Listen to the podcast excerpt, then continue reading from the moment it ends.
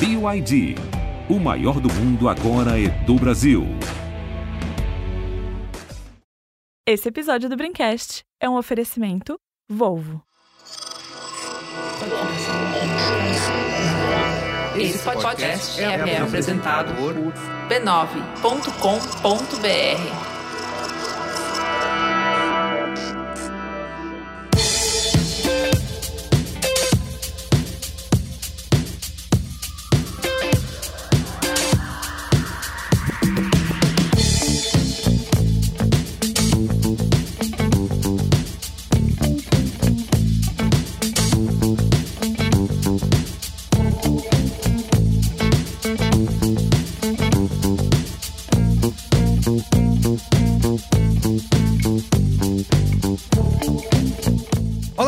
Carlos Merigo, esse é o Braincast número 410. Estou aqui hoje com Bia Fioroto. E aí, Bia? Olá, comunistas delirantes! Olga Mendonça. E aí, seus DJ Raul? Alexandre Maron. Olá, Braincasters, que saudade! Luiz Assuda. Da borda da Terra plana. E temos uma presença ilustre aqui nesse Braincast pela primeira vez. Você já ouviu muito aí pela família B9 de podcasts, né? Lá no Mamilos. Mas aqui no Braincast nos dá essa honra pela primeira vez. Leandro Demore. E aí, Leandro, tudo bem? E aí, rapaziada? O- como eu tava falando fora do ar aqui, o programa não é meu, eu não tenho nenhuma responsabilidade sobre isso. Pode deixar. que se- o cancelamento é por- Demore, mas chegou, né, gente? De novo, Ale- Alexandre. Puta, o olha Alexandre tá Né, Ele quis fazer no pro- microfone. Exato, exatamente. Fora do ar não, não vale. Então é isso, estamos reunidos aqui nesse Braincast, que é o primeiro de uma série, de uma minissérie, em duas partes apenas, em dois capítulos, onde vamos discutir a CPI da Covid, né? A gente já tivemos... Ó, o que a gente vai fazer aqui, o que a gente tá fazendo o dia inteiro há quanto tempo, basicamente? Exatamente, cobrindo- Eu só consigo pensar Eu nisso. já falei, eu já falei num Qual é a Boa. É o reality show do momento. Eu É só consigo pensar está nisso. Vamos pensar em outra É coisa. isso. Esse é o ponto, É porque isso. já tivemos inúmeras CPIs, né, passando na nossa vida, mas nenhuma, assim, acompanhando ao vivo e a cores, né, com comentário minuto a minuto aí das sessões, tweets, memes, análises, disparos no Zap, no Telegram, enfim, acompanhando a CPI como Yasuda falou, como se fosse um reality show, né? Um Big Brother e a gente... Interação do internauta. É a gente isso, tá aqui então, a, gente- a interação do internauta na CPI, minha gente. É a CPI que fez de Renan Calheiros o guerreiro do povo brasileiro. Não o que a gente queria, Mas é o que a gente merece, tem. isso. Tá é o nosso herói. É o nosso herói. Muito bem. Cara, o que importa, o que importa é, é o que você faz de bom na vida. Às vezes compensa tudo, pode ser que sirva pra alguma coisa, quem sabe? Perfeito. Então vamos discutir esse impacto da internet aí. O impacto da CPI na internet e o impacto da internet na CPI, tá bom? Mas antes, quero, como sempre, aqui Antes. divulgar a família B9 de podcasts, fazer um convite para que você acesse podcasts.b9.com.br ou então procure por B9 aí no seu aplicativo preferido de podcasts. Temos mais de 20 programas no ar e de dezenas de episódios publicados todos os meses, né? Então, assine nossos podcasts e não perca nenhum no seu feed, tá? E também quero divulgar aqui a Braincasteria Gourmet Personalité Van Gogh Premium Orgânica, que é o nosso grupo lá no Telegram. Você pode acessar lá em b9.com.br barra cine para fazer parte do nosso clube, né? E assinar aí o Braincast e participar do nosso grupinho seleto lá no Telegram para discutir as pautas e interagir diretamente com a gente, tá bom?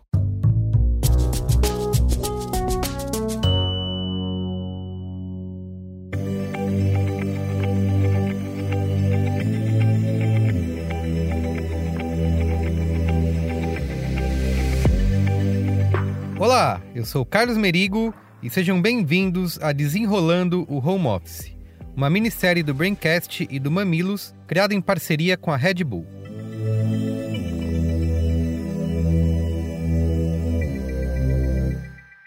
Bom, todo mundo sabe o que está rolando no mundo lá fora, né? E como isso afeta o nosso trabalho. Para não perder o emprego, muita gente juntou cabos, fones de ouvido, spinners anti-estresse e transformou a sala de casa num escritório. Na época, a gente não sabia bem quanto tempo isso tudo ia durar. Por isso, migramos para o home office do jeito que deu. Mas agora, mais de um ano depois do início da pandemia, Viver trabalhando nesse improviso tem levado mais da nossa saúde mental do que a gente imaginava. E chegou a hora de falar sobre isso. Para bater esse papo, decidimos primeiro ter uma conversa com os nossos ouvintes nas redes sociais.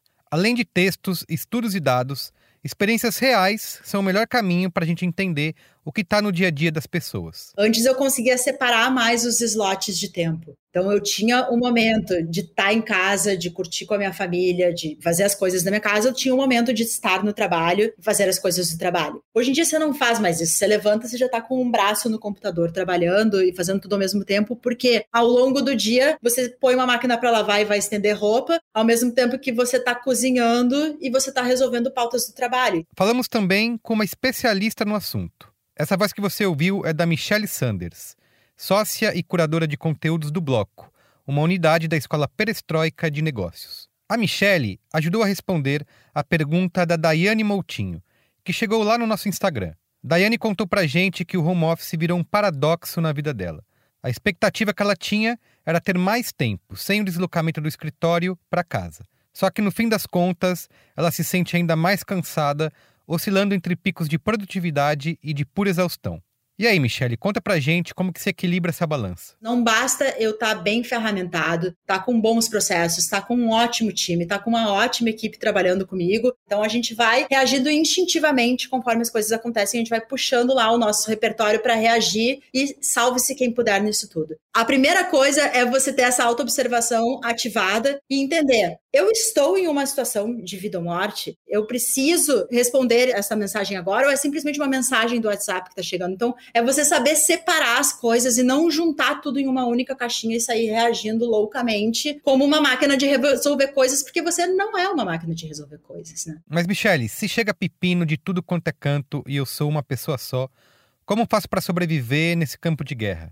Como que a gente pode dar conta de tudo? Primeira coisa que você precisa saber, você não vai se dar conta de tudo. Então, sabendo disso, a grande questão é que você tenha consciência de quais são os pratinhos que podem e que não podem quebrar. Só que em algum momento, alguns pratinhos desses vão quebrar. O que eu vejo muitas pessoas buscarem é qual é a ferramenta que me ajuda a ser mais produtivo. Na verdade, a gente tem duas funções fundamentais, que é entender contexto e criar processos e ferramentas para realizar. Porque não adianta eu ficar fazendo loucamente sem muitas vezes entender esse cenário e perceber que, tipo, cara, eu tô priorizando a coisa errada.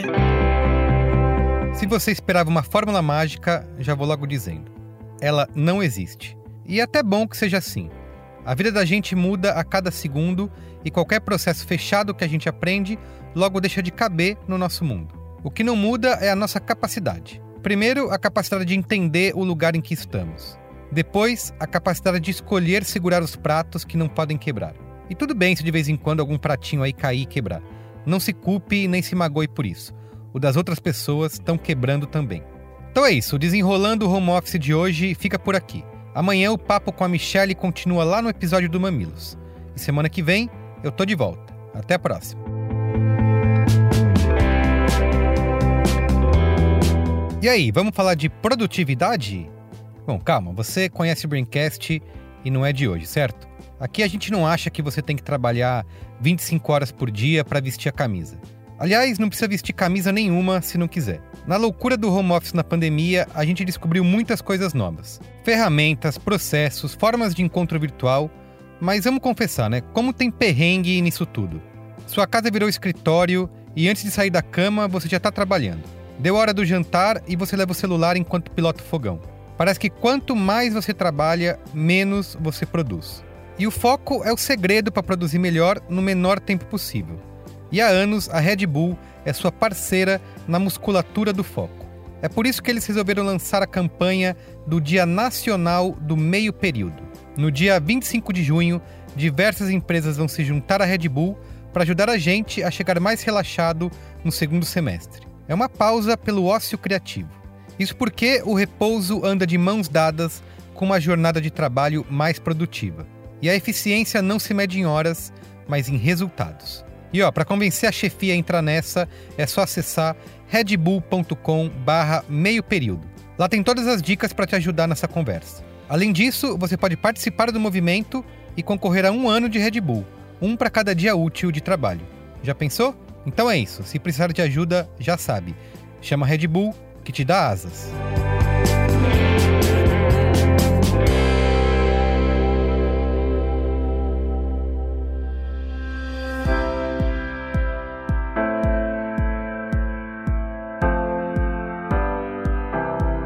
Olha só, trago ótimas notícias para você e para o seu bolso. A Volvo Cars Brasil lançou o e-commerce Volvo Lifestyle Collection. É uma plataforma virtual com centenas de produtos de lifestyle, decoração e vestuário da marca sueca. Afinal, todo o estilo e a identidade sueca da Volvo se estendem para além dos carros. Mas como você já deve estar imaginando, esse não é um e-commerce comum.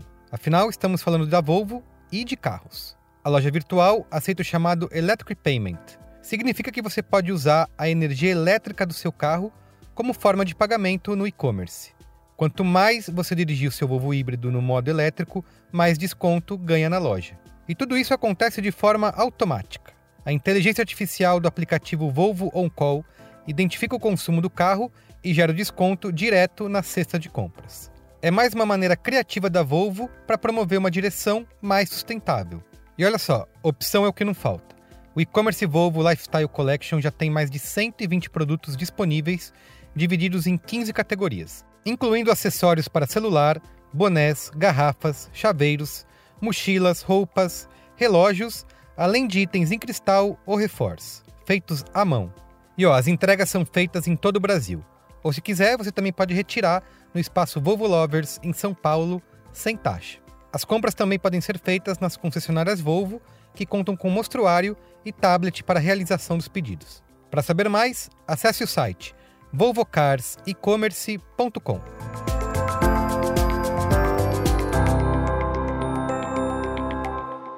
Bom, muito bem. Então vamos lá falar de CPI? Bora. Bora lá. CPI!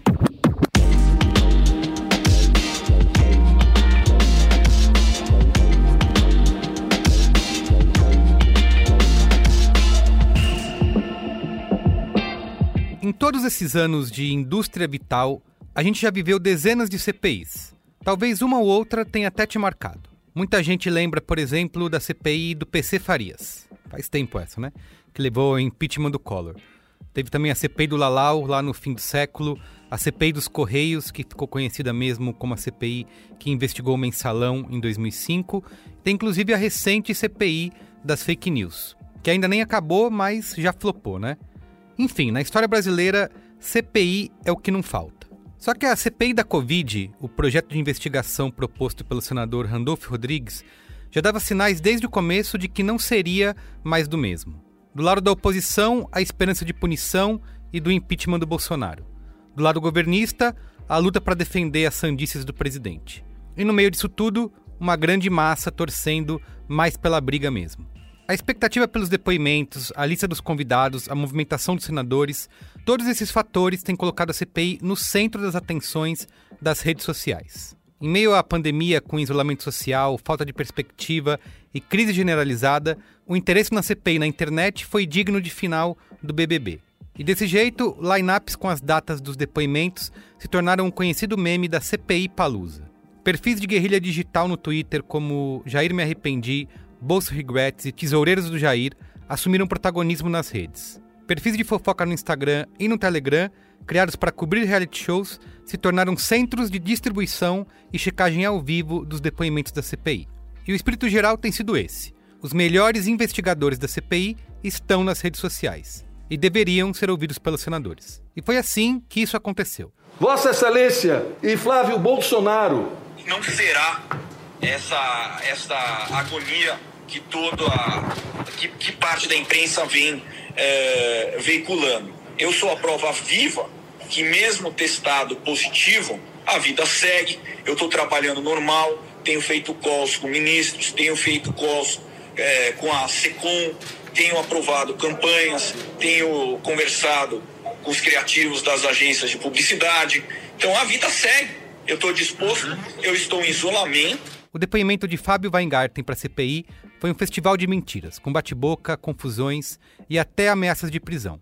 E quando o senador Rogério Carvalho reproduziu ao vivo em sessão oficial um vídeo que recebeu no Twitter, oficializou essa disputa. Inclusive aí já temos o momento pergunta do internauta na CPI. Quais eram as orientações que seguiam naquele momento o Ministério? Essa é uma pergunta de internauta. Ontem eu fiz uma indagação na rede social se as pessoas queriam contribuir com perguntas para esse depoimento. E essa pergunta foi uma pergunta feita principalmente por familiares das vítimas da Covid. E o lado governista que se criou a partir do disparo de conteúdos no WhatsApp não ia ficar calado nessa disputa o que nos rendeu momentos pelo menos um pouco curiosos. Esta fraude que envolvia uma, uma companhia de fachada chamada Surgespir alegava ter registro de 671 hospitais que misteriosamente pediam para permanecer anônimos e alegava que o tratamento com hidroxicloroquina teria matado pacientes do Covid. Com base nesse artigo da Lancet, a OMS mandou que cessassem os testes da droga em 17 países. Pesquisadores começaram a investigar e descobriram que a gerente de vendas da Surgespir era, pasmem, senhoras deputadas que estão aqui, senhores senadores. A gerente de vendas da Surgespir era uma atriz pornô, uma atriz pornô, nada contra ela. E diretora científica era uma escritora de ficção científica. E já com mais de um mês aí desde o início dos trabalhos da comissão, o interesse e a produção de conteúdo da CPI segue intenso e incansável. Para muitas pessoas, a vida passou a ser aquilo que acontece entre as noites de quinta e as manhãs de terça-feira, quando os trabalhos recomeçam. Mas qual é a real influência das redes sociais no andamento da CPI? Tem alguma? E se tem, ela é benéfica? Isso é cidadania digital ou apenas espetacularização da política? Tem senador fazendo VT, jogando pra galera e desperdiçando chances boas de investigação. Como que tudo isso afeta o cenário eleitoral para 2022? Bom, esse papo é tão complexo e longo que todas essas questões vão render dois braincasts. Esse que você vai ouvir agora, em que a gente conversou com o jornalista e editor-chefe do Intercept Brasil, Leandro Demori, e o próximo da semana que vem, o Braincast 411, em que a gente vai conversar com o senador Alessandro Vieira, do Cidadania de Sergipe, e com o senador Humberto Costa, do PT de Pernambuco, ambos membros aí da CPI da Covid. Então vem com a gente que a conversa tá boa. Muito bem, ó, como esse Braincast aqui eu já avisei o Demore, que ele está no centro do Roda Viva. Espero que a Vera Magalhães não me processe depois, é, pelos direitos né, intelectuais e autorais do, do programa. Mas vamos todos nós enchê-los de perguntas, né, capciosas ou não. É, só não tem a poltroninha para ficar girando, porque a gente não tem ainda né, um estúdio bonito. Estamos não, todos... e passa mal, né? Passa mal, é. Fica Às vezes tonto, o convidado né? tem cinetose, vomita, não é. Gente, quem, quem passa mal sempre é o Flávio Bolsonaro. Vocês esquecem Ó, disso. Flávio Desmainho. Opa, Aliás, zoeiro, quero né? começar esse programa falando que teve uma premonição no Braincast. Ah, da, do... Eu previ Pazuello passando mal. É verdade. E assim aconteceu. E quem pescou Parabéns, essa premonição foi o E-Farsas. Ou seja, é muito real. É. Entendeu? Bom, ó, eu queria começar fazendo a primeira pergunta aqui sobre essa espetacularização da CPI, né? Se isso. O Demônio tem o dia inteiro também no Twitter aí, né? é, Pistolando muito, Ele É. mora, mora lá com a gente. morando no Twitter lá cobrindo a CPI, falando da CPI. Se você acha que isso é uma coisa boa ou se é uma coisa ruim, né? Comparado às outras CPIs que nós tivemos. É, e tem essa comparação aí, ah, o BBB, né, o acabou o Big Brother, ah, foi substituído pela CPI. É, e se isso é uma coisa positiva ou negativa, porque acho que talvez seja algo inédito, né, que a gente esteja vivendo, tendo esse acompanhamento, né, é, na internet. E o que, que tem de diferente em relação às outras para ter esse nível de obsessão aí nas redes sociais, Demori? Cara, é... galera, obrigado pelo convite, antes de mais nada. Estamos gravando uma sexta-feira, oito e meia da noite, Uhum. então desculpem um pouco a, a voz de ser humano surrado pela vida, né? Então vamos tentar manter a alegria. Isso, É. alegria nas pernas. alegria nas pernas. Eh, Vamos lá. Mirigo, não sei se é melhor ou pior, ou se é bom ou se é ruim no geral. Acho que pra essa CPI é do caralho que tá sendo assim, cara. E eu vou. E eu tenho, eu tenho um motivo bem, bem objetivo pra isso. Assim, a primeira. Primeiro, a primeira CPI que eu lembro que foi a CPI mais espetacularizada, assim, foi a CPI do Cachoeira, que é 2012, né?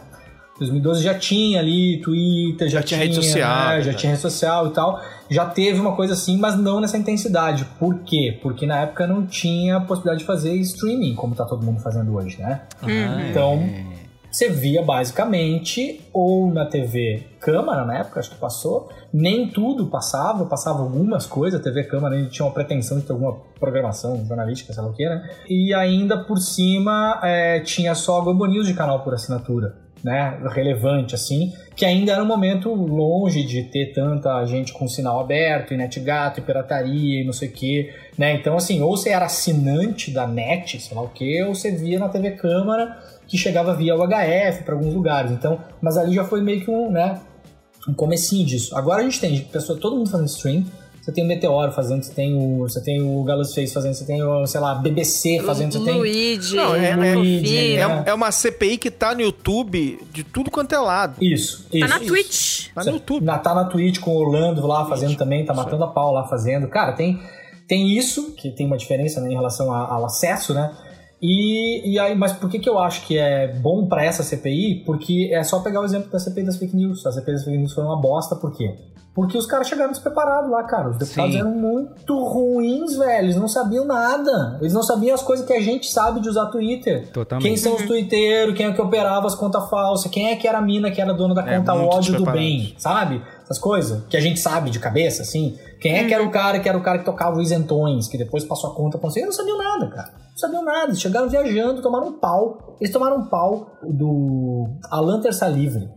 Isso, lembrar exato. muito bem disso. Nossa, Né? é verdade. E aí, e aí surgem aqueles vídeos, né? Terça Livre jantou, Jantou. pessoas E esquerdistas. jantou, e né? jantou, de fato. O Alan Terça E pior Livre é que era fez- verdade. Era verdade. Maron, o Alan Terça Livre fez uma fake news ao vivo na CP das fake news. Ao vivo. Eu não lembro o que ele falou, mas era uma coisa ao vivo. Os caras perguntaram: tá, mas de onde é que você tá tirando essa informação? Sigilo de fonte. Ele comeu os caras. Porque era um bando de gente despreparada, né? Agora, o que, que ia acontecer se não tivesse os twitteiros de plantão? Quase que a mesma coisa, Ia ser, ia ser parecido. né? Então, assim. Mas eles é- entenderam, né, que eles podiam usar a força da, da comunidade, né? Eles Entenderam. começaram a se tocar. Entenderam. E, e, e aí, tanto é, só pra completar esse raciocínio, que eu, por que eu acho bom? Por- Porque essa galera tá municiando, né? E, e- e vocês podem ver que a CPI ela foi evoluindo conforme os dias, inclusive na questão de, por exemplo, cara, você tá fazendo uma CPI na época da política pop, na época do super streaming, não sei o quê. Cara, os caras levaram um mês pra começar a mostrar vídeo na CPI. cara. Isso, é Essa verdade. CPI tinha que mostrar vídeo o dia inteiro. Tinha que ter telão. Tinha que ter telão VAR, no né? fundo dos Óbvio. caras. Não, mas tanto, tanto que hoje, por exemplo, né, o assunto do dia hoje foi que eles, eles, eles foram vas- vasculhar os- as lives lá, os vídeos do, Do Bolsonaro. do Bolsonaro e encontraram um vídeo que é importante que tava lá. Que era um Exato, trabalho exatamente. básico, né? Começar antes de começar a CPI, fazer toda essa varredura. Porque eu fico preocupado com isso, né? Porque a gente tá o tempo inteiro no Twitter, nas redes sociais, divulgando esses vídeos e cortes, né? E edições e pegando coisas que aconteceram. Só que assim, quem tá fazendo o trabalho de catalogar, né? E arquivar esse negócio? Porque isso vai passando, né? É atropelado pela próxima coisa. Será que o senador. Eu sempre imaginei, não, alguém lá da equipe do senador tá fazendo esse trabalho, né? Vai chegar lá super municiado. Não tá. E não é. A gente precisa, assim, eu queria Não. citar até alguns perfis, né? Se eu esquecer de algum, vocês me me lembrem aqui, que é o. Tem o camarote da CPI, o Jair Me Arrependi, Bolsa Regrets, o podcast também, o República de Bolchevique. tem Desmentindo o Bolsonaro. Desmentindo o Bolsonaro. Tem o eixo, eixo político, né? Tesoureiros. Então, tesoureiros do Jair, é verdade também. Isso. O, Então tem uma- próprio medo, o próprio Medo e Delírio tá fazendo Isso, exatamente. também. Ele, Cara, ele tá fazendo um monte de coisa legal. Aquilo ali é um arquivo valiosíssimo pra ser usado. Toca o podcast lá e não precisa mais nenhum senador falar, né? Se bobear. Demais, demais. E o legal também, cara, é que a gente entrou numa era, assim, e- entre nós aqui tem gente um pouco mais velha e um pouco mais nova, mas, sei lá, eu tenho 40 anos, né? O Marão tem o quê? 60 e... Não, 50 e... Final... Chegando, Ainda chegando não. lá. 40 e poucos. 40 e... Mas é mais novo que eu. olha aí, olha aí. Não O Marão parece, acabou de fazer bem. 26, gente. É isso. Carinho, mas, mas o que eu acho é que a gente não tem mais uma coisa que era bem comum em relação a quem produzia conteúdo e tal, no geral, que até uns tempos atrás, que é ciúme de conteúdo. Você vê que tá todo mundo pegando coisa que tá todo mundo produzindo e dando RT, Ah, é. e pegando vídeo, jogando pra frente, e mandando, embarcando senador, sabe? Você não tem mais aquela coisa de imprensa chata e velha e caquética. É que meu, né? Dá os ah, créditos. Eu dei isso, e eu não, dou, eu não pego nada de ninguém. Não, você tem lá o Jair me retweetando coisa do medo e delírio e não sei o que, sabe? Isso ajuda pra caralho, porque as coisas mais relevantes elas vão pra frente, né? Eu acho legal Não, pra caralho. total isso. Quando eu e o Maron trabalhava em 45, trabalhávamos junto, tinha treta até, às vezes na mesma redação, assim, isso é notícia do site, na mesma redação. Isso você vai dar na revista, não no blog. Então, assim, era, era tão estúpido. Um outro, um outro ponto que eu achei interessante nessa questão é pensar muito que, cara, vendo as outras CPIs, principalmente as do STJ, do STF, você vê que, assim, cara, é uma linguagem que acaba com a minha autoestima. Eu juro que assim, eu não consegui acompanhar direito, porque o advogadez, às vezes, tão avançado, que eu ficava assim, cara, mas calma aí, isso é positivo ou negativo? E aí parecia que eu tava ouvindo alguma coisa em espanhol, que no final da frase eu entendia, eu falei, eu sei o sentido, mas eu não tô entendendo direito. Então, Deferiu ou indeferiu? Deferiu é bom ou ruim? Mas eles Deferiu- comem sílaba também, né? É difícil, porque às vezes o Randolph, por exemplo, é um homem estressado, que às vezes ele fica puto. No dia do, do Pazuello, eu realmente achei que ele fosse dar uma sapatada no Pazuello, assim, que começou a ficar tão nervoso. Seria bom. Eu achei, eu achei, eu falei, não, ele vai tirar o sapato, ele vai jogar nele. Tipo naquela época que jogaram um sapato no, no George, George Bush. sabe? Tá faltando alguém jogar um sapato, né? Nesse governo. e aí, é, às vezes acontece que você tá assistindo, e se você tá assistindo por streaming, às vezes mais, é a pessoa falou em cima, a pessoa já mandou um "Hum, ferido, você não entendeu, você é indeferido. Não, Bia, mas, mas essa é fácil de entender. O foda são o Gilmar. O Gilmar era o mais Ah, fácil de é foda. entender. Agora, assim, quando você vê os juízes discutindo, você fala, cara, eles fizeram uma coisa pro povo não entender mesmo. Ah, é. E você via que até a mídia é especializada. Porque às vezes, quando batia no comentarista da Globo News, você via que os caras tinham dificuldade. Aí chamava o professor de direito pra explicar. E aí o professor de direito também não consegue modular a fala. eu falei, gente, pelo amor de Deus, alguém faz jornalismo direito, alguém para esse moço e fala o que que você está falando, ou faz um infográfico, porque não, tipo, eu me sentia muito ignorante, assim. Ó o designer Demorava pra entender. aí. Falta um Não, mas é PowerPoint, é isso que você quer assim, dizer, Olga? Tá faltando um PowerPoint nessa CPI. Falta um PowerPoint, a gente viu que melhorou muito. O Lula só CPI. caiu quando saiu o PowerPoint. Lógico. Né? E Então a CPI, gente sabe CPI, o poder do CPI PowerPoint. essa, CPI essa que já teve PowerPoint também. Não vamos Já esquecer. teve. Já teve PowerPoint. Qual foi? Presen- O PowerPoint apresentado pelo senador Rogério Carvalho. É verdade. Ó, dando Nossa. dados. Mostrando a- o gabinete paralelo, o que o, o Renan tá chamando É, de Ministério da Doença. Então, precisa desse tipo de coisa, né? tem que desenhar, né? É o popular Claro. tem que desenhar. O a discussão Claro. toda que tá de cloroquina, né? De, de cloropina, que não vai ser feita lá, a galera não. Acho que não. Às vezes perde muito tempo nisso. Precisa eh, desenhar de verdade, falar, olha, gente, por que que isso não é feito? Tem uma coisa que aconteceu nesse. Já até adiantando aqui a pauta, mas que aconteceu nessa. Quando tava a Luana, né? A médica lá, Luana Carvalho, né? É, o, aquele Heinz lá, Araújo. o tio do, do Araújo. Zap, Luana Luana Araújo. Luana Araújo. o tio do Zap lá, o, o Heinz, falou assim, ah, O Heinz. Nossa, insuportável. eu vou ler uns negócios aqui, se eu tiver mentindo, se eu tiver- se eu falar alguma besteira, você me interrompe. Cara, ela não interrompeu, ele ficou falando, lendo todas as groselhas lá. Então, é isso que eu falo. Mas é que fica uma, um conflito estranho ali, É, né? é, uma situação, é uma situação difícil pra ela, É, né? é, Eu acho que no total. caso dela, ela fez. Acho que, acho que ela fez o, o- enfim, o que dava ali, o cabia, o que cabia a ela e tal. Eu acho até engraçado, porque, é, enfim, eu vi quase tudo, mas não vi tudo, perdi uns pedaços, porque filho, né? Mas eu, eu tava vendo a Natália Pasternak hoje, que é o ingresso da semana que vem, né? Já tá reservado e tal. tô- Isso, eu vou estar na primeira fila. Eu Comprei- comprei, comprei a pista primeira VIP. Vou, Mas é, comprei mas no a Natália app. Pasternak vai ser um especialmente legal porque ela é combativa, né? Isso, ela, é, isso. ela é linguaruda, ela não. Ela não. é, Mas enfim, a Natália Pasternak hoje tava falando assim. Tava reclamando que a Luana não explicou o negócio direito. Tem que Isso. explicar assim assado. Eu não acho que falta Então, isso, assim, cara. aí é difícil. É difícil. Não- isso não quer dizer também que, a- que a Natália vai estar pronta. Eu Isso. tô chamando de Natália, falando, tá na minha casa A todo Nath. dia, né? É, a Nath. Nath Pastê. é, é, isso não quer dizer que a Natália Pasternak vai também conseguir dar a explicação perfeita, mas ela reclamou, ela não explicou certo, não sei o que lá e tal, não sei o que. Então, realmente, é difícil. Eu acho que a galera... Gente, dar informação é uma arte, né? Vamos, vamos combinar. É. Não, e- não, eu, acho que a, eu acho que a Luana Araújo, ela foi... Pra não ficar chamando ela de Luana, né, gente? Eu acho que a Luana Araújo, doutora ela ainda Luana. foi muito... É, eu acho que, ela, é, acho que ela ainda foi muito articulada, ela contra-argumentou, acho que ela mandou super bem. Mas ainda assim é difícil, gente, explicar para as pessoas. E, sinceramente, É, é, enfim. é- A gente não consegue não explicar sei. em casa, né? Porque eu tava vendo É, aquela discussão. Era, era exata, eu vi a mesma cena. Era, é, o, é o tio do Zap falando um monte de groselha e alguém minimamente informado tentando explicar a real. E a gente não consegue. Eu sou uma pessoa que não. Assim, eu tenho tudo na minha cabeça, eu vejo essas coisas e falo, que absurdo, devia ter falado isso, isso, isso. Mas quando eu encontro alguém. Parente falando essas besteiras. Hum, não dá. Eu falo, eu tento explicar, mas me gaguejo também, não sei. Então. Mas não é só isso. Imagina gente. sendo- É uma atitude que vem, é uma atitude que vem, né? Tipo, você fala um negócio, aí a pessoa vai fazer. Hum, Isso. ah, mas você confia nisso? E ela Ah, mas isso aí saiu antes, né? Não sei. Ah, mas foi a Globo que falou. E a pessoa Ah, você- repete aí com mais É. convicção, né? A mesma coisa que ela E falou pessoa, antes. e a pessoa e, e no caso deles ali, né, é deliberado, assim. É deliberado, As pessoas é. Chutam uns negócios ali, assim, desculpa.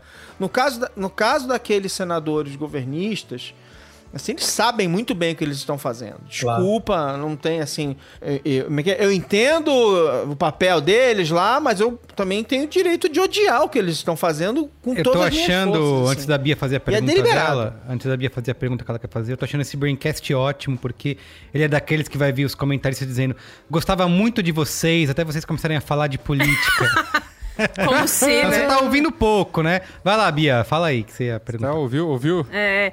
Ai, ouviu, Bia, só, eu te os- acho... ouviu só os melhores momentos, né? Só Isso. isso. Bia, eu te acho super engraçada, você é uma graça. Você podia parar com essa história de política. Enfim. Isso. É, eu, que eu tenho uma pergunta que é: no Twitter tá todo mundo falando disso. Eu abro o Twitter, um twi eu posso fazer um tweet, é é a coisa que eu mais amo, quando as pessoas estão tão unidas fazendo, fa- de, falando de uma coisa, que eu posso falar sem contexto.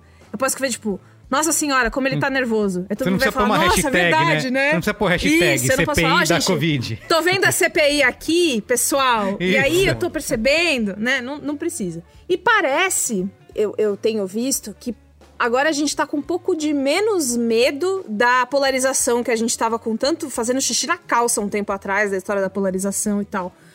E aí eu queria entender de você duas coisas, que é a preocupação com a polarização realmente cessou ou é a minha bolha?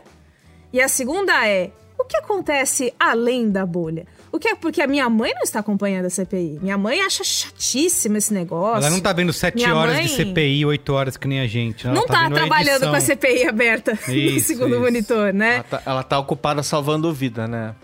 Ah, não, sim, sim. é verdade. A minha mãe é médica, foi por isso que o Ale falou isso. Mas outras pessoas estão fora do Twitter, eu não, eu não. Como eu não tô no convívio delas, porque quarentena, eu não sei o que, que tá acontecendo, como que tá repercutindo pra essas pessoas e como que o que acontece com a gente bate nelas. Então, cara, ah, eu, eu passei um tempo com meu pai agora. Meu pai tá com uma questão de saúde e tal, e aí eu fiquei um tempo com ele. Meu pai é um cara que, tipo, sei lá, não imagino na vida ele votando no Lula, por exemplo, né? Uhum. É um cara de interior, conservador e tal, um cara que que participou de um Brasil que o Brasil não conhece, né? Que é a colonização do Brasil dos anos 40, 50 e 60 no oeste brasileiro, um, outro, um universo à parte ali, super desconhecido e que não tem nada a ver com o bolsonarismo, é um universo conservador de fato, né? um universo de colonos, de colonizadores, né? Sim. É, Só que meu pai é um cara consciente, um cara inteligente e tal. E ele ficou me lendo coisas que chegavam no zap dele, assim, lendo em voz alta. E. Nossa. Cara, é basicamente o que eu vi do zap dele, que ele recebe, que é o zap da galera da pescaria e tal, não sei o quê. Que eu, que eu imagino que seja, depois falando com, com gente que mora na cidade que eu nasci lá também, me confirmaram isso, é um pouco assim. Polarização, eu acho que é uma conversa pra 22, ela vai existir e é isso aí que temos para o momento, né? Uhum. Apesar de ter, sei lá, 50% das pessoas que não querem eventualmente nem votar nem no Bolsonaro, mas elas vão ser constrangidas a isso porque não vai aparecer ninguém, eu acho, viável, né, eleitoralmente. Pera, pera, Círio, não precisa chorar. Calma. É, Débora calma, não falou calma. isso pra te magoar, tá tudo. Não vai, não vai rolar. Vai fazer menos voto do que fez em 18. Eita! Vai, é evidente. A não ser que aconteça um cataclismo. O Silvio tá buscando voto da direita. Isso, exato. Sim. Bom, E tá perdendo os da esquerda isso. nesse caminho. Isso, tá perdendo os da esquerda e não vai conquistar os da direita, porque ao mesmo tempo. Aquele- que, né? É, é, eu, tava, eu tava lá no Clubhouse naquele dia. É, lá, então. que Você ouviu, ele, mano. dá- ele, ele, ele, ele tava assim, tipo, não, é isso aí, eu quero, eu quero. Manda pra cá, manda pra Isso. Ele Aí quer qualquer gente- coisa. Aí a gente perguntou: bom, você defende a autonomia do Banco Central? Não. Teto de gasto? Não. Você vai buscar voto de direita onde? Não, não, não. É. Cara do caralho, porque a direita é essa porra aí. Se você não tá nesse negócio, você você não tá em lugar nenhum, né? Ficou num limbo. Bom, enfim. Meu receio só é que se o João vai conseguir bater muito forte no PT, né? Agora ele tá com um cara forte que joga sujo. E Então, é um, gênio, é um gênio em jogar sujo. Então esse, esse que, é o, que é o lance pra mim que pode dar uma virada, né? Mas, a gente olha, tá sabe- muito longe. Sabe o que, que eu acho, velho? Tem uma, tem uma coisa que joga a favor do Lula. Não tem mais nada pra puxar, cara.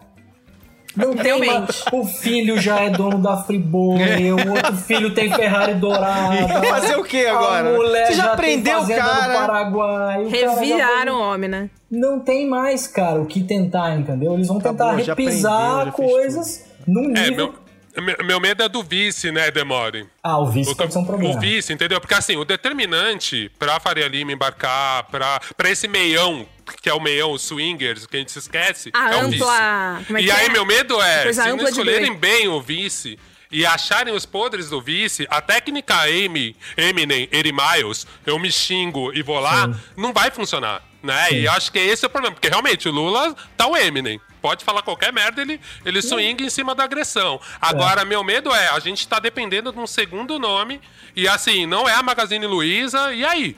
Não Tipo, é a quem que Magazine. é essa pessoa, sabe? Que, tipo, meu, o Brasil ama, sabe? Tipo, Não é cara, o- Magazine o, o, Luiza. Gil do Vigor não vai. Então, tipo, cara, não sei. Mas, é, mas não é o nome que o Brasil Né? tem Então, que eu amar, tenho um pouco de medo peraí, peraí. A chapa Brasil tá lascado. Muito bom. Não, não é o nome que o Brasil tem que amar, é o nome que a Faria Lima tem que, tem que topar, é o nome E que vai ser, e vai o ser. Centrão tem que embarcar. Ele é então não precisa ser um esperto, nome né? de... Não, vai ser. Ele Sabe é qual o problema, inteligente. Yasuda? Se não for um nome que a esquerda, nós concordamos, a gente vai bater também, velho. Mas E aí pode virar bem, uma zona. bem, E aí cara, vai virar aquela nem bagunça. Não, que nem falaram essa semana. Falaram essa semana do Henrique Meirelles. E, sabe, isso te traz alguma coisa? Pra mim, nada, entendeu? Não, pra mim, Henrique Meirelles pode ir. Tá? Ó, mas antes boa, de foi ele. 22, deixa Meirelles o, Dick. o Demore responder essa Vamos pergunta aí do... É, exato. Exatamente. 2022 Não, acho- falta um ano e meio.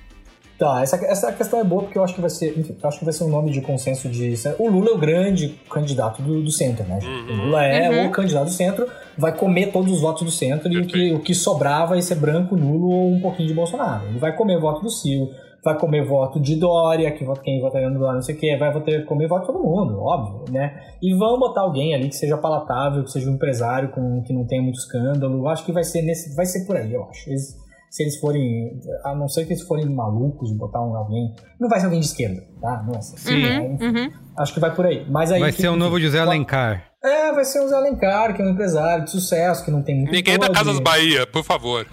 É, enfim, né? Nossa, que horror. Não. né?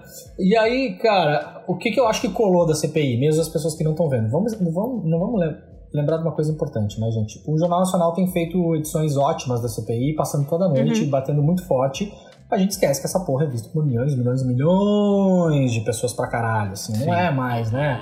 Ah, e se a sua mãe não tá na internet, não sei o quê, mas, cara, não tem gente vendo JN pra caramba ainda. E aí, o que que, que que eu notei que pegou, assim, no grupo das coisas que eu recebi do meu pai, assim? Tudo que eu fiquei lá durante 10 dias, as coisas mais fortes de fake news, assim, era em cima de vacina, de destruir, assim, de destruir a credibilidade, a, a- a engenharia é um pouco essa, né?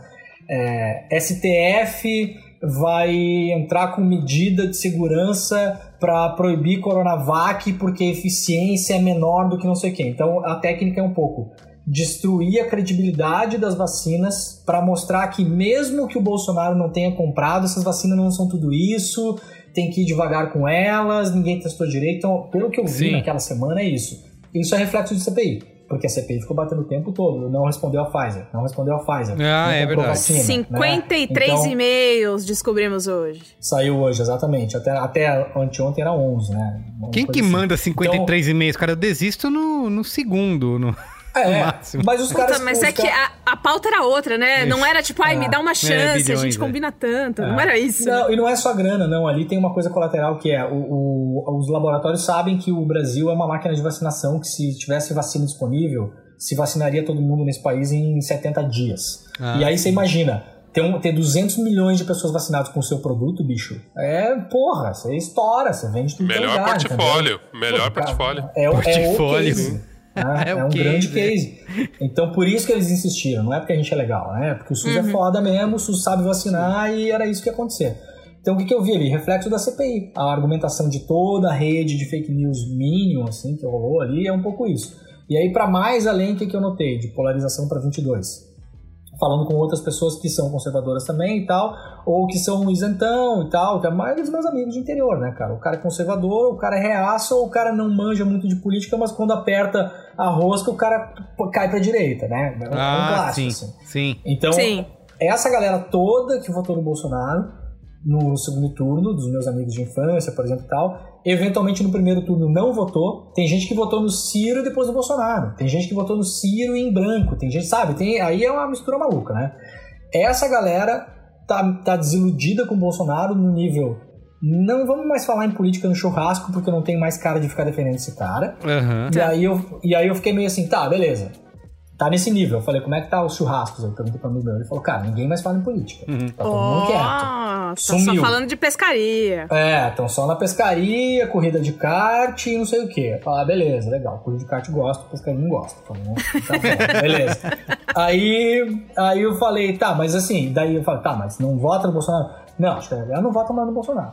Daí eu falei, tá, mas peraí, não vota no Bolsonaro como assim? Em 2022, Lula e Bolsonaro no segundo turno. É, aí não sei. Ah, Entendeu? Então, assim, sabe? Eu acho que ti- tirou um pé, vai tentar achar alguém em 22, e no interior tem muito ainda essa onda do Amoedo, Ah, é. sabe? Tem, tem, tem que procurar um empresário, um cara que seja o cara eh, liberal, o cara que cresceu pelos próprios meios, ou não sei o quê. Né? Tem muita gente que lamenta no interior que o Amoedo não se fez eleitoralmente, por incrível que pareça. Mas a Moedo, e a Moedo que É, se vacinou hoje, nessa sexta-feira que a gente tá gravando, pelo SUS, né? Então, fica... Ah, é, foi. Foi, foi. Bom, pelo é. menos, não foi, pelo menos não foi para os Estados Unidos tomar Isso, tomar exato, é, né? tem essa vantagem. É. Então, então o, que, o que eu vejo é um pouco isso, assim, a CPI está refletindo não necessariamente o que as pessoas estão vendo, mas o que elas estão recebendo para coisas para contra-argumentar são coisas que têm re- é, relação direta com o que a CPI está produzindo. Então, eu acho que ela está produzindo um efeito deletério no seio do bolsonarismo, é, roots, eh, deep web, é, que, sabe, e tal. Mas Mas eles não estão consumindo sei. esses vídeos, porque assim, eu vi que o. Acho que o Marcos Rogério pegou um vídeo aí da Luana Araújo, da doutora Luana Araújo, e editou uma resposta dela, é, cortando um pedaço, e esse vídeo foi exibido na Rede TV, onde a- o jornalista da Rede TV perguntou para outro médico a opinião dela sobre o que ela estava falando. Então, é, a, a impressão que eu tenho é que eles estão vendo outro. estão vivendo um mundo paralelo. Em que nem isso que a gente tá vendo, né? Eles estão vendo. Estão vendo a CPI editada para o que interessa. Mas, mas, né? mas, mas, gente, Mas eu acho isso que é um assim. clássico. Eu, eu acho Isso que é o sim. eles quem. né? Desculpa. É, exato. Os eu acho que não. Marão, acho que, o que- É. eu- acho que onde o Marão ia chegar talvez seja o lugar que eu penso também. Essa galera que vê este mundo paralelo, que, por exemplo, viu a Nise Yamaguchi e vai pro Twitter falar. Deu uma surra, Isso. mostrou É, que é. foi, E entendeu. esse, é, esse cara já, já foi, velho. Esse cara não é o meu irmão, não é o meu pai, não é a galera que tá vivendo o dia a dia ali, mas que não tá. Esse é o rato de bolsonarismo, é o rato de CPI desse outro lado que tá montando essa, essa visão maluca, assim. Eles veem a mesma coisa e contam outra. Mas entendi. acho que isso não chega, assim. O meu pai não sabe o que é Nise Yamaguchi, entendeu, velho? Não sabe o que é essa pessoa. Não, não tá nem aí pra essa pessoa. O Entendi. meu pai não vai tomar cloroquina.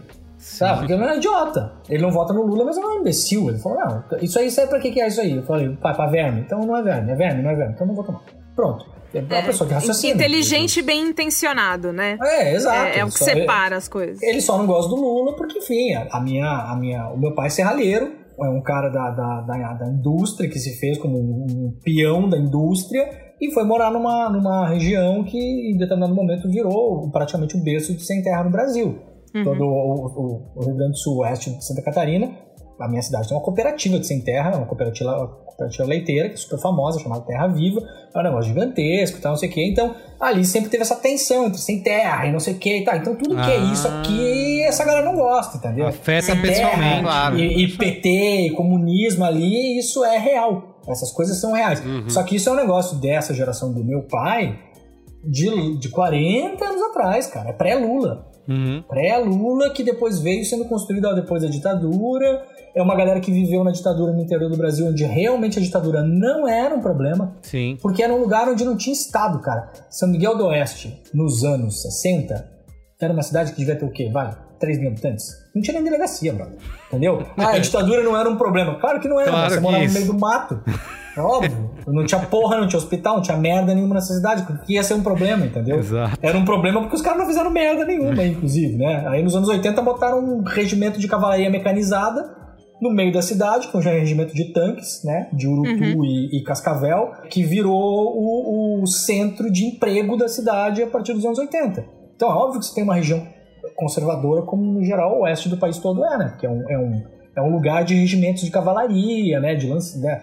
Onde o exército se instalou muito por, por conta da Guerra do Paraguai. Enfim, tem toda uma situação aí que também às vezes a gente não entende muito bem e acha que aquilo ali é só loucura e é bolsonarismo. Não é, velho. Isso é muito mais antigo. É uma outra é uma outra formação de Brasil, é um outro Brasil. Não é Tom Jobim, Lele Laiá, Bossa Nova Bimbom, não tem nada a ver com isso, é uma outra viagem, entendeu? É Paraguai, Argentina, é outra onda. Só que essa galera não vai votar na esquerda, mas não é bolsonarista. Esse é o maluco, é o cavalo doido que apareceu, os caras montaram. Entendeu? Sim, uhum. Dá É. pra desmontar? Dá agora. Tem, tem saída pro Bolsonaro? Não sei se tem saída pro Bolsonaro. Essa galera precisa embarcar em outro cavalo. E o Moro não foi, a gente viu. Não foi selado. Porque o cara que era. O cara que era Minion, ele poderia desembarcar do Bolsonaro e falar: opa, tem uma chance de não parecer tão maluco, eu vou embarcar no cavalo do Moro e vou falar: não, eu tava aqui por causa dele. E meio que não rolou isso. Meio que não rolou. A galera continua no Bolsonaro. Então, para ter uma via de saída pro Bolsonaro, tem que aparecer um outro candidato. Conservador, cristão barra evangélico, armamentista, todo esse pacote completo. Liberal na economia, conservador com essa merda toda. Essa merda toda. Que não sei se vai aparecer, entendeu? Aí pra fechar 22, o que que eu acho? Quem tá falando que o Bolsonaro pode estar fora do segundo turno, não sei o que, não sei o que, tá, tá fumando coisa esquisita. Bolsonaro. Mano, o Bolsonaro tá no segundo turno agora, hoje, agora. com Tá 20 muito, né?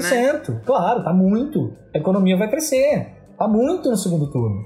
Muito. Eu acho maluquice falar isso. Sabe? Talvez aconteça alguma coisa até lá. Pode, tá longe. Mas achar que hoje tem qualquer condição do Bolsonaro não tá no segundo turno, esquece. O que era pra ele ter derretido de popularidade em relação à Já economia, Já foi. Sim. Já era. Quero voltar à CPI, desculpa, eu, realmente papo de 22 tá maravilhoso. Mas eu tenho, eu quero dividir uma percepção, eu quero entender até da mesa e claro de você, Demore, se, se ela tá correta. Me parece, assim, é- a questão de como a internet começou a ajudar essa CPI é um fenômeno que brotou, inclusive, no meio da CPI. Não- ela não foi desenhada para ser assim.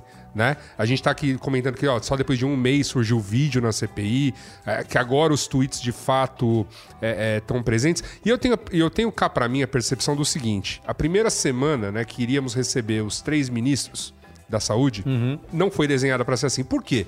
No primeiro dia ia vir o Mandetta e tava fácil. O Mandetta ia descer a lenha no governo e tudo desenhado, tava tudo beleza. No dia seguinte, ainda do- que, que não seja uma pessoa extremamente expressiva, o Taish ia vir colaborar com algumas informações. Imagina, ele reviveu depois que ele saiu, você não O lembra? cara tava vivo, pra surpresa É. das pessoas. Botou Ele tá sal vivo. debaixo da língua, o homem acordou, foi uma loucura. acordou. Tá com a cara boa, né? Tá, cara né? corado, né? Tá hidratado, As olheiras Cara, diminuíram. não, tá- também não exagera, né? Mas enfim. Não, é que perto do que ele tava, Maron? decrépito. Maron, que eu, eu, eu li no Twitter, né, na- sei lá, na primeira entrevista do Taish pós-ministério, assim, da Globo News, que ele tava inclusive gato. Ele tava. Gato. Taishi gato. Foi nesse nível, cara. Foi nesse nível. Mas enfim. Então, o Enfim Taish, mesmo, o Taish, ele de fato, ele. É, o Taish, ele iria colaborar com alguma coisa, e aí o terceiro ia ser o Queiroga. E o Queiroga, obviamente, ia vir ensaboado. E veio muito ensaboado. E ele enrolou a CPI inteira. Ele passou o dia enrolando os senadores. Passou mesmo. E aí, quando chega na semana seguinte, eu me lembro que eu tava.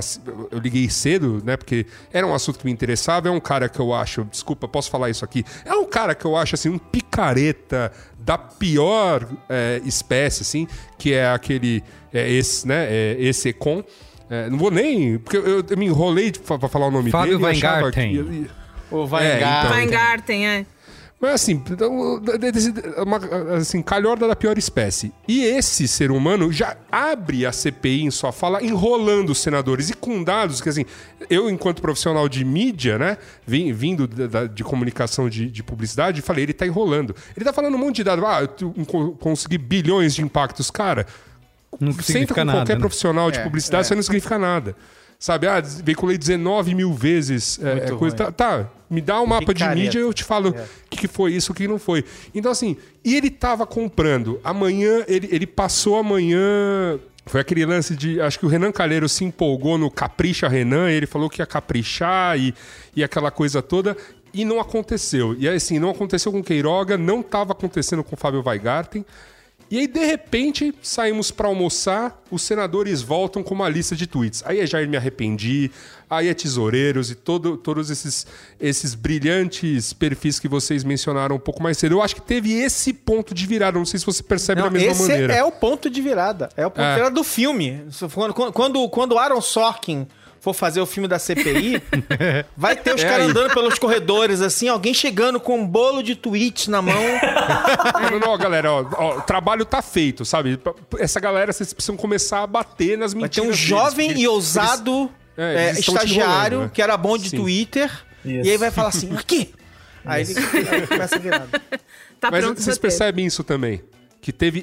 Pra mim, fica muito claro esse. Foi nesse, nesse depoimento, inclusive. Teve, cara. Sim, teve. foi quando, porque foi quando ficou sério, né? Foi ficando claro. Porque assim, primeiro que eles estão consumindo o que está acontecendo também em tempo real. Eles estavam percebendo, e isso, isso é uma coisa que estava acontecendo direto, quer dizer, é uma CPI que nós estamos assistindo, estamos criticando eles, eles têm gente que está lendo esse tipo de coisa, eles estão sentindo o impacto. E a gente estava falando, gente, as perguntas são fracas. Os caras mentem e eles não conseguem rebater. Ah, é, a gente estava falando aqui e os jornalistas estavam dizendo, os jornalistas que estão lá em Brasília, que, é, enfim, que, que fala essas coisas para eles, né? Quando não tem a câmera ligada, eles estão conversando normalmente. Eles falam: Ô, ô, senador, vocês têm que ter checagem. Vocês não podem ficar assim, completamente expostos. O cara mente na cara de vocês e você não sabe o que fazer. E ninguém teria o que fazer em vários dos casos. Ninguém ali. colocou a Tainalon ali do lado, checando. Ah, na hora. E aí né? eles se tocaram disso e começaram a se mexer, usando ou o Twitter diretamente, porque nem precisava contratar a checagem, mas tem uma checagem realmente ali é, é, respondendo coisa pra eles em tempo real e falando, ó. aí, aí começou, o Renan começou a fazer isso, tipo. O cara respondia uma bobagem, ele falava, minutos depois, ele, ele falou, ah, só uma coisa aqui, ó. É que você respondeu tal coisa, mas a minha nossa checagem aqui já Isso. avisou que. Aí eles começaram a pegar os caras. Então, assim, eles também não estavam, mas eles foram. Eles foram aprendendo ali e e eu achei isso sensacional. Tem, tem um ponto que eu acho meio complicado e, e era difícil, porque ficava assim, um Oga do meu lado, um Oga bem vileiro, bem da Vila das Mercês, torcendo pela treta. E aí achava que, puta, bateu fraco, que é o Oga que se manifesta no Twitter. E aí tem um Oga adulto que fica falando, velho, tem que produzir a porra de um documento. Essa pergunta parece estúpida, mas é Isso. nessa pergunta estúpida e repetida que o cara vai falar a frase do jeito certo, que depois vai, se, vai servir pro Tribunal de Haia, porque no Brasil não vai dar porra nenhuma. Mas pro Tribunal de Haia pode ser que dê alguma coisa. E eu acho que isso que tá sendo mais difícil, que pra mim me parece, aí você me corrige, Leandro, se estiver errado, mas assim, me parece que esse é um ponto que eu tô achando falha a cobertura da imprensa. É, de tipo falar, cara, ó, Legal, galera, esse sentimento de revanchismo tá incrível. A gente não tá se importando em ver uma idosa ser humilhada lá na frente, porque foda-se, né? Tipo, pelas besteiras que ela tá falando, e tá todo mundo ligado nesse nível mesmo. Assim, eu quero ver sangue, eu quero ver morte. Eu quero, eu lembro das pessoas que eu conheço que morreram por Eu causa filhos justiça. da quero Sim, é, justiça. exato. É. Só que aí no Eu final a gente fica nesse lugar. O que é justiça, o que que é revanche, blá blá blá blá blá, blá e questões filosóficas. Então, assim. Não tá faltando esse lugar da imprensa de tipo assim, ó, galera, a regra do jogo é essa e a gente tá por esse objetivo, porque me parece que nem os políticos conseguem falar, os assessores desses caras, eles não estão ligando pros espetáculos, então você vê que os assessores estão lá, um bando de advogado do lado dos caras, enchendo os caras de advogadez, e aí o Renan tem que ficar traduzindo pra gente o advogadez na hora, e aí a gente fica assim, porra, mas cadê as punchline, mano? Isso tá batendo muito fraco. E aí você fala, cara, mas não é isso, guerreiro né? do povo brasileiro, portanto. É, então, mas eu fico meio nesse lugar, sabe? Tipo assim, mano, legal o entretenimento. Mas assim, essa porra nem tinha que existir. Se a porra do Aras trabalhasse e o Arthur não tivesse no tratoraço, a gente ia estar prestando atenção no tratoraço, que é a parada mais importante agora se fosse tirar o Bolsonaro. Mas não, a gente tá se importando com uma CPI que não precisava existir, porque o cara fez vídeo. O, ma- o maior culpado jogou tudo em vídeo, ele mesmo. Ele não, não precisou vazar. O Bolsonaro postou todas as merdas que ele fez. Então não fica meio estranho, assim, não parece que é só uma carência nossa de entretenimento mesmo, assim, você fala, mano. Boa pergunta. eu Olha, fico com uma antes- sensação dúbia o tempo inteiro, assim, tipo, de Cara. não ouvir isso da imprensa. Perfeito. Antes de você falar, eu, tava, eu, eu, eu ia fazer um comentário na linha que você fez, assim, falando do- especificamente do Renan. O que, que, que eu vejo, assim? Primeiro, vamos lembrar, essa é uma CPI no Senado, não é, não é uma CPI na Câmara. O povo do Senado é uma galera, os senadores, é uma galera muito mais desconectada do que os deputados. Deputado, você tem cy- cyberdeputado que chegou lá por causa de internet, você tem mandato coletivo, você tem uma outra. Os bolsonaristas que chegaram lá em 18, cara, são gente de internet, né? Os originais, digamos assim. É Alexandre Frota, Mamãe é Falei. Joyce, é Mamãe Falei, é Kim Kataguiri. Meu, é um, é um cyber palanque, assim. Se essa CPI fosse na Câmara, ela ia ser muito mais bagunçada, muito mais caótica, mas é esses, esses punchline, esses pau ia rolar muito mais direto. O Senado, cara, cara, a pessoa fica ali oito anos, entendeu? ela Isso, tá num exato. outro mundo. Os caras não estão ligados no que tá acontecendo nesse nível. Você pode ter certeza que o Weingarten e os Weintraub, quando aparecerem lá, e o, o- que ia ser chamado lá o Felipe Martins, eu não sei se vai e tal. Isso. Cara, essa galera é muito mais preparada pra esse circo do que o Renan, do que o Otto e do que o não sei quem, velho. Muito mais. Então a gente tem que considerar isso. Eu, eu vi o do Weingarten, eu acho que teve uma virada ali sim, tanto é que na parte da tarde ele tomou um pau. Um pau. Ele foi humilhado, você vê que os caras não respeitaram ele, né? É isso. Falam, falam, falam muito da, da, da, da, da médica, né? Da, Da Nise. Da Nise. da Nise, né? Ai, quando foi o Pazuello, respeitaram. A Nise, porque é mulher, não sei o quê. Eu acho que quando é mulher, respeita menos, também acho. Acho que sim, não tô dizendo que não. Mas o Weingarten também, cara. O Weingarten trataram ele de tarde como se fosse um Weingarten- moleque de Não, 12 o anos. Weingarten foi o que foi o que ganhou a, vo- a voz de prisão ali, que depois não foi, Isso. fez Foi, essa é, confusão foi isso toda, aí. né? Isso, É. isso, exatamente. Mas eu acho assim, o- uma CPI, ela, ela tem um objetivo final que é o que o Olga falou. Precisa produzir um relatório, cara. O final de uma CPI é isso.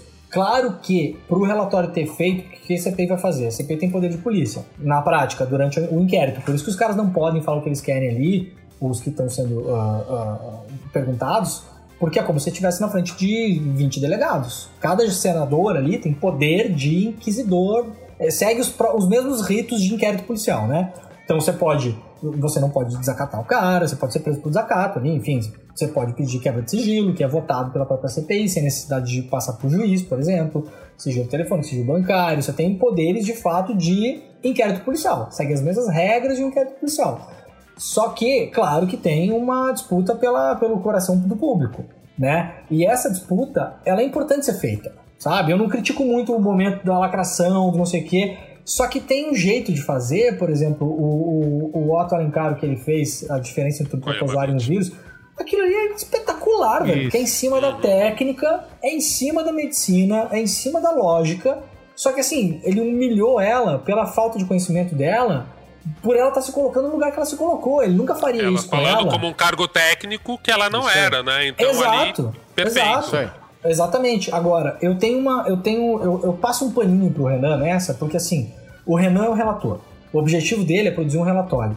Não interessa se o Renan tá ali lacrando ou não, velho. O Renan tem que estar atento ao que está sendo respondido e, e ele precisa montar um quebra-cabeças no final. E o relatório nada mais é do que a construção de uma história. Aí. Né? Verídica, factual, que ele vai precisar, ele vai precisar contar isso direito. Pra quê? Pra convencer depois os- o Ministério Público, no caso, se tiver foro privilegiado, PGR, não sei o que, as instituições, acolherem aquele relatório e tocarem aquilo pra frente, né? Então, assim, o Renan não precisa lacrar. Teve um dia que ele, que ele, que ele É falou, né? Eu, eu concordo muito com você. Teve um dia que ele, que ele bateu um papo comigo e com o Reinaldo no, no Clubhouse, na noite anterior ao dia que era, que eu acho que o primeiro dia do Pazuello. Uhum. E aí, pô, a gente falou com ele tal, não sei o que, não sei o que, terminou. Daí no outro dia eu acordei pra ver de manhã e o Renan tava bem mole no primeiro dia do Pazuello. E tava Isso. mesmo. Meio, né, meio Tá. andando de lado, Isso. não foi, né, não, não bateu muito, não sei o que. E ali também eu tava assistindo e até minha mulher comentou, pô, mas os caras também tinham que estar no meio desses filhos da puta, não sei o que era. Ah, eu falei, cara, o papel do Renan é produzir um documento que convença, que convença e que Tem elenque... que se concentrar, né? Exato, ele tem que elencar É. indícios evidentes de crimes. É, e tem uma coisa, final, uma, né? coisa, uma coisa importante nesse caso ali, né? Quer dizer, é- é, o, o relator ele faz as perguntas de base, né? Ele tem uma lista realmente e ele tem uma assessoria de pessoas que ajudam ele a montar aquele questionário. É, e, e- e o que, que ele faz? In- Inclusive, né, os outros senadores que não necessariamente trabalham coordenados, podem trabalhar, mas não necessariamente fazem isso, eles também têm que estar atentos ao que está sendo feito. Por quê?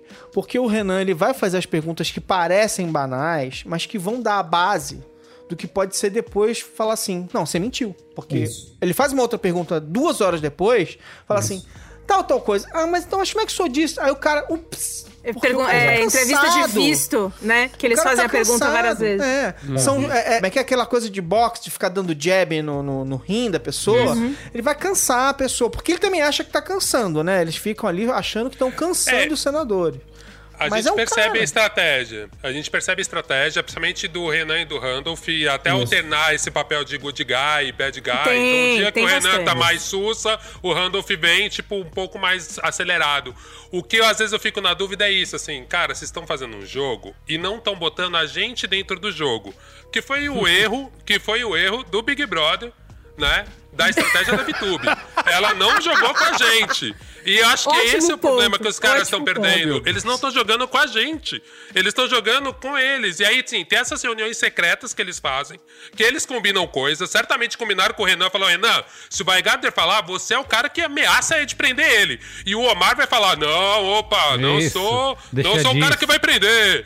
Né, a gente faz isso e tal. Só que eu acho meio ruim, pensando que o diferencial agora é que a gente vai fazer pressão popular pensando que os dois caras que têm que aceitar essa merda, que é o Arthur Lira e o Aras, eles não vão aceitar.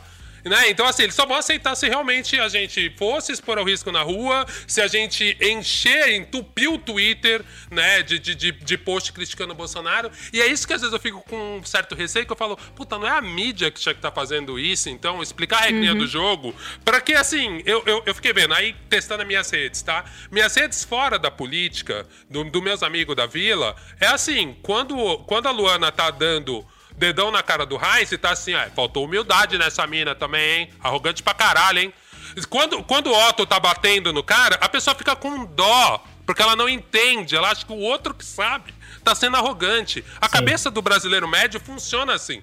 Então, assim, é, é isso que é foda. Se você bater demais, cara, a galera vai defender, que foi o caso da facada que mudou tudo pro Bolsonaro. Isso, ponto. isso. E, e é isso que é meu medo, assim, que eu fico pensando, assim, cara, tipo, de novo, a gente vai cair no mesmo lugar. Se a, se a direita for minimamente esperta, cara, só entra a vítima lá. Se eu já vai, o primeiro cara da direita que chorar ou se desesperar, cara, muda completamente a visão, porque É. realmente a galera não entende o jogo. E é isso que eu fico. No, no, no dia mesmo do, do Otto, eu falei, mano, mas para, para de bater. Tá, para de bater. Se essa mulher chorar, fudeu tudo. Sim.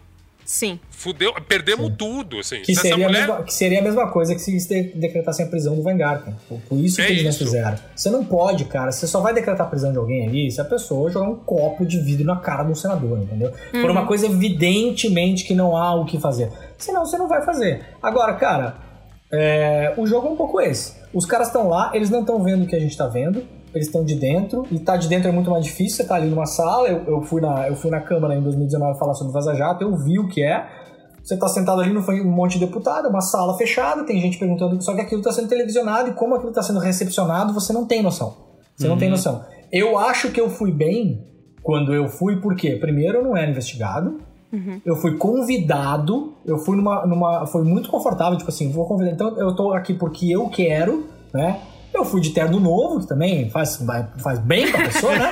A pessoa foi de roupa nova, né? É toda, é Então, toda assim, uma você se confiança. sente- confiante. Você fica bonito, você se sente bonito, ajuda, Chega né? confiante, E confiante. claro, você chega confiante, você chega de banho tomate, cheiroso, com terno novo, e fala, ah, é aqui então que, que a gente vai. E assim, é, só que ali é diferente, cara. Os caras têm, têm que medir um pouco isso mesmo, sabe? Tipo, cara, o quanto eu pressiono pra não parecer arrogante e o quanto eu não deixo essa pessoa passar por cima de mim. Ou quanto eu deixo. Você pode ver que o Renan, em alguns momentos, ele faz clássica coisa de delegado, assim, né? É, a senhora comprou um celular? Não, eu não tenho celular. Ah, então a senhora nunca mandou uma mensagem com o seu celular que a senhora comprou. Não, eu já disse que eu não tenho celular. Ah, então ah, essa mensagem que eu recebi aqui não é do celular que a senhora mandou naquele dia. Não, eu já falei que eu não tenho celular. O que pra jornalista é esquisito porque a gente treina muito tréplica pra fazer entrevista, né? Então tem, sei lá, se você vai fazer uma entrevista grande, eu lembro que em 2018 a gente fez uma série de entrevistas com os presidenciáveis do Intercept, que o entrevistador era o Glenn. E a gente preparou o Glenn. Entrevista com o Ciro, a entrevista com o Boulos a gente não. pre- Olhem a diferença, se vocês tiverem uma- um tempo, uma hora, assistam a diferença do Glenn com a Marina e com o Boulos e depois a entrevista do Glenn com o Ciro. A entrevista do Glenn com o Ciro, a gente preparou o Glenn.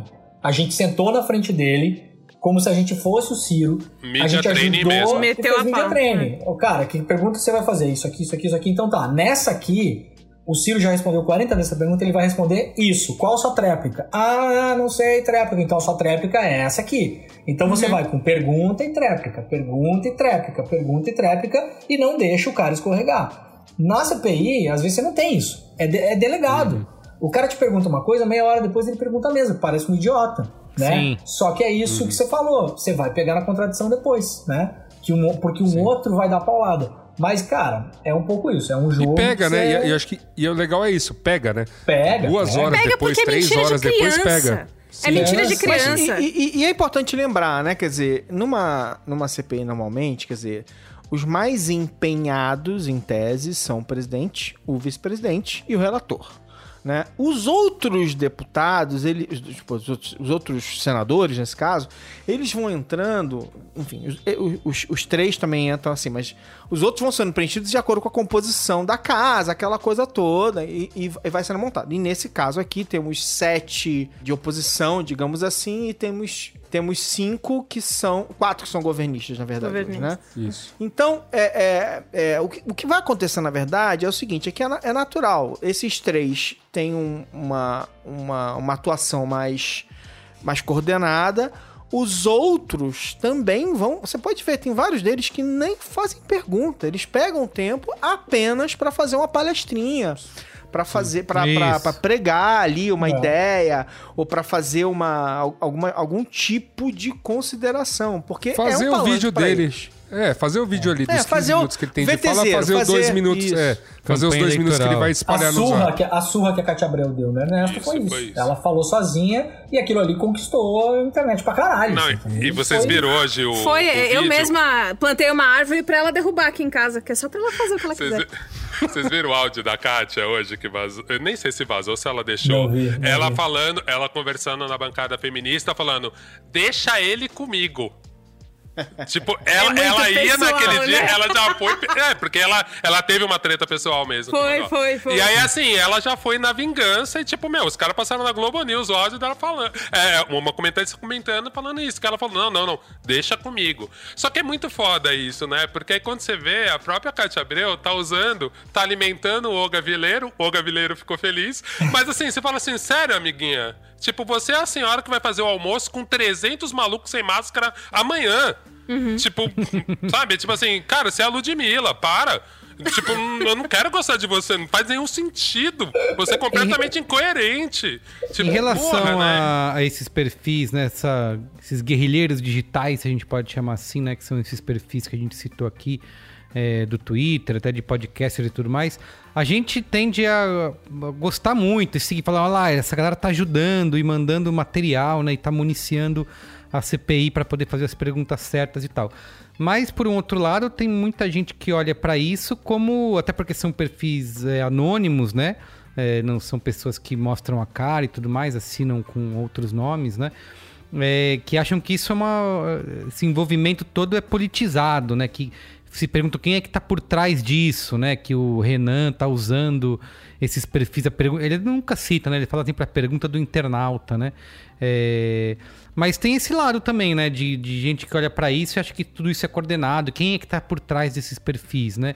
Como que isso acaba batendo no fim das contas pro, pro seu pai, por exemplo, Demore? Cara, nele nem chega a esse tipo de coisa, né? Eu acho que numa discussão mais ampla, eu acho que se a gente vivesse numa democracia normal, eu acho bastante ruim que esses perfis estejam tão influentes numa CPI e sejam anônimos. Acho Uhum. ruim. Não acho bom. Né? Até teve uma live do Intercept que participou, eu já me arrependi e tal. E, assim, é esquisito. Né? Sim. Num país normal, isso não seria. Porque, assim, você estava num veículo, por exemplo, Intercept, que prega ultra transparência de método, de atuação, de posicionamento, de financiamento. Tipo, tudo no Intercept é exposto, né? Como que o site faz dinheiro, como que o site chega nas matérias, por que, que a gente não usa, quase nunca usa off. É, por que, que quando a gente protege uma fonte, qual o motivo exato de por que, que a gente está protegendo aquela. Tudo é ultra exposto. Aí você está fazendo uma live com um anônimo. É esquisito. Uhum, Só que a gente não vive no momento da democracia plena do país. Essas Para as pessoas, pessoas se mostrarem, né? Essas pessoas têm medo, né? E são pessoas que, obviamente, a gente não faria nenhuma loucura de colocar no ar uma live intercept de alguém que a gente não conhecesse. Óbvio que eu sei quem é. A pessoa que toca os perfis que estão lá interagindo com a gente, né? Dos que eu conheço, dos que vocês falaram aí, óbvio que eu sei que não é gente que tá montando maluquice, pirâmide de Bitcoin, sei lá quem, entendeu? Sim. É cidadão indignado, inteligente, que sabe usar a internet, engraçado, né? Sarcástico, irônico, Carismático, entendido, carismático, é, que, e viciado em política, que quer fazer essa porra dar certo, em algum nível, assim. E aí você pergunta, até um desses perfis, que eu não vou falar qual, que você, falou, Merigo, no começo, eu convidei para trabalhar no Intercept em 2018, né? Falei, pô, vem trabalhar com a gente e tal, né? Vamos trabalhar com, com a gente nas redes sociais pra né, tocar aqui, vamos ter uma carteirinha assinada aí, vamos trabalhar com o Intercept. E, cara, e é uma pessoa que não trabalha num lugar assim, legal, entendeu? É uma pessoa que tem um trabalho X. É um trabalho que não é nada a ver com o que vocês possam imaginar. Uhum. É, e, e em condições normais, toparia. Eu falei, vem pro Rio de Janeiro, vem pra cá, a gente te dá condições, te paga um Airbnb por um tempo até você achar apartamento. Tipo, cara, dei e falei, vem pra cá, venha Deu trabalhar tudo, com a né? gente. Eu queria a pessoa, porque eu queria dar uma- um, um- um gás na nossa, no nosso tom de voz, na maneira que o site se comunica. Eu achei que tava muito chato, muito careta, tava parecido com jornalismo, que é uma coisa chata pra cá, você sabe que jornalismo é chato, né? Então, assim, tava um negócio. Parecia jornalismo, sabe? Quando você lia, daí eu falei, meu Deus, Sim, tá parecendo um site de jornalismo. Eu fiquei desesperado. Eu falei, vem fazer. E a pessoa não veio, cara. Não veio. Por quê? Porque tem medo. Tem medo, falou com uma mãe, falou com uma tia, falou, ai, a minha mãe quase infartou, Não não, se mete tem com isso aí. condição, achou que eu vou morrer, olha a Marielle, eu olha acho não que sei tem- o quê. Tem um Então, efeito, é- né? E, e- e eu acho que tem um efeito que é muito louco, cara. Eu até agora não consegui formular bem, mas quando o Sleeping Giants mostrou o rosto, cara, o- parece que as empresas já têm menos medo, sabe? Do menino que foi Uber Sim. do interior e a menina. Sabe? Tipo, eu acho que às vezes, assim, a gente entra nessa pira conspiratória, blá, blá, blá, blá, blá, blá. Mas quando saiu aquele negócio do Bolsonaro lá, que você respondia as questões, aí a galera à esquerda formula, né? Uns inimigos, assim, super criativos. Assim, você fala, gente, é fácil. É fácil fazer isso, viu? Você não precisa ser um gênio da informática, do designer UX pra subir um site com isso. Né? Tipo, e às vezes eu acho que, assim, quando a gente perde isso, quando a gente mostra pro nosso pro nosso opositor que a gente não é tão grande, que era só um casal de gente esperta, bem intencionada, tipo. prrr. Então, às vezes, eu acho que também é isso. A gente tenta usar essa lógica do jornalismo pra tudo e da supremacia moral da esquerda. E a gente se ferra. Que foi um pouco o caso que a gente viu na manifestação, né? Quando a gente aceitou perder o nosso carimbinho de gente que não vai pra rua, né? Aí a gente deixou o outro lado louco, porque a gente perdeu a supremacia moral. É isso a gente se arriscou, a gente falou, foda-se, vamos pra rua porque É, não dá mais. aquela tag aí- lá do Lula genocida por isso, né? Que foi então, só que os caras ficaram sem ação, porque eles Uhum. já sabiam que a gente é os good guy, que a gente vai ficar brigando entre a Isso, gente. isso. E aí e é isso que eu fico pensando às vezes, né, cara? Tipo, que foi um pouco o que o Intercept fez com o Vaza Jato, né? Vocês foram lá e bancaram uma parada que, a- que os outros veículos não iam bancar. E é isso que às vezes eu acho que a gente se perde, e principalmente o jornalismo mainstream, se perde pra caralho, assim, amigão. É uma porra de uma guerra. O Bolsonaro tá falando que vai fuder a Globo. Globo, reage! Reage, porra. E, e os caras não, tipo assim, não, calma aí, a gente pode ganhar aqui com o Paulo Guedes. Nessa linha, eu queria entender, Demore, a... faz muito tempo eu fiz uma entrevista com o Chico Felice. Eu, eu... Era uma entrevista sobre fake news, bem básica. E aí eu falei, ó, então tá bom, então a gente sabe que sites são perigosos, se eles não têm fonte, nanana. Mas como é que eu sei que a Folha não vai publicar fake news? Como é que eu posso ter certeza que não vai ser... Ah, Estadão é fake, não sei o que é fake. Ele falou, cara, é uma lógica muito simples. Esses veículos grandes, eles, eles trabalham com credibilidade e essa credibilidade traz anunciantes, traz pessoas grandes que trazem dinheiro e é assim que vive. Uma vez que se perde a credibilidade, não é interessante, porque você perde dinheiro, você tá mexendo no bolso. E, e o jornal quer viver e, e morar ali é, é, num lugar bastante confortável economicamente para seguir fazendo seu trabalho. E por isso que perfis é, são mais perigosos quando eles são anônimos, quando não mostra a cara. Na época aí era o pavão misterioso que a gente tava falando, né? Saudoso. Saudade, um abraço, Pavão Misterioso. E aí, é... Então tá bom, sabe? Então agora essas pessoas que estão munindo os, os senadores e o presidente da CPI e tal de informações são esses anônimos. Como é que dá pra ter certeza da qualidade de informação que essas pessoas dão, sabe? Não só pra gente seguir e ler aquilo e falar, não, é, realmente, eu, eu consigo acreditar. É, mas também pra gente ter certeza que tem qualidade naquilo que os senadores recebem pra conseguir fazer a- as, as perguntas e as, e as conversas. Cara, você tem que seguir o padrão que está sendo produzido ali. Isso é a primeira coisa. E outra é que ninguém tem que consumir nada que bota na sua boca, né? Venha da Folha ou venha do, venha do tesoureiro do Jair RPG, assim. Você tem um indício muito forte de que aquilo eh, vem de uma fonte de água pura, beleza. Mas, cara, você como informação, você não sai botando na boca assim, né? Você vai checar em outros lugares. Eu acho que o anonimato, nesse caso, é talvez o menor dos problemas. Por que, que eu acho que ah, os, os caras. Assim, a gente tava falando do Alan Terça Livre antes, né? Por que, Uhum. que eu acho que esses caras entenderam o jogo há muito mais tempo do que a gente? E por que, que eu acho que eles, eles viraram mastermind nesse jogo? Agora eles se fuderam em boa medida porque o STF fudeu eles, vamos dar real, né? Não foi a gente que Uhum. fudeu eles, né? Digitalmente, se a gente pegar esses grandes clusters de produção de notícia de extrema-direita no Brasil, quem ferrou esses caras foi STF e Sleeping Giants. Foram Uhum. os dois grandes fatores. Na verdade, o Alexandre, né? O ego do Alexandre fudeu eles. Porque o STF não ia fazer nada. Alexandre de Moraes e É, Sleeping Giants. O ego exatamente. do Alexandre, depois o E quem Alexandre. diria, quem Isso. diria Alexandre de Moraes, guerreiro do povo brasileiro Isso, também. Quem, quem diria? Nossa, Para de jogar na nossa entendi. cara, Maron. Nosso, é tão, nosso tão grande preso. fazendeiro, fazendeiro paraguaio, né? Que tempo fazendeiro maluco. paraguaio. Fazendeiro paraguaio. É, o, o cê homem que lembra foi, desse- ceifa, foi ceifar lembra? mudinhas lá com, a- com o Isso. facão. Eu Isso. lembro, pô. Tadinho, Como lembro? né? Eu, eu chorando vendo aquela cena, né? É, mas, cara, anonimato eu acho um dos menores problemas, por quê? O que, que, eu, o que, que eu acho que os esses caras entenderam? Tipo, o Alan Terça Livre fez essa fake news na CPI das fake news, e por que, que ele fez? Porque o método, o método do jornalismo mainstream, ele, pros tempos que a gente vive, ele é muito ruim. Muito ruim. Porque, assim, você, por exemplo, tem hoje no Brasil dois tipos de jornalismo, basicamente. Ou declaratório ou em off. Né? O declaratório, ele é pernicioso para a democracia no momento que a gente vive no geral, porque você fica reproduzindo fala de maluco. Né? E mesmo que com o tempo tenham aprendido, Jair Bolsonaro diz sem provas, que não sei o quê, não, não resolve muito esse negócio. Não resolve muito, né? E aí você tem o jornalismo de off, cara. O, o- o Brasil tem uma, uma crise de ofismo, assim. Off, off, off, off.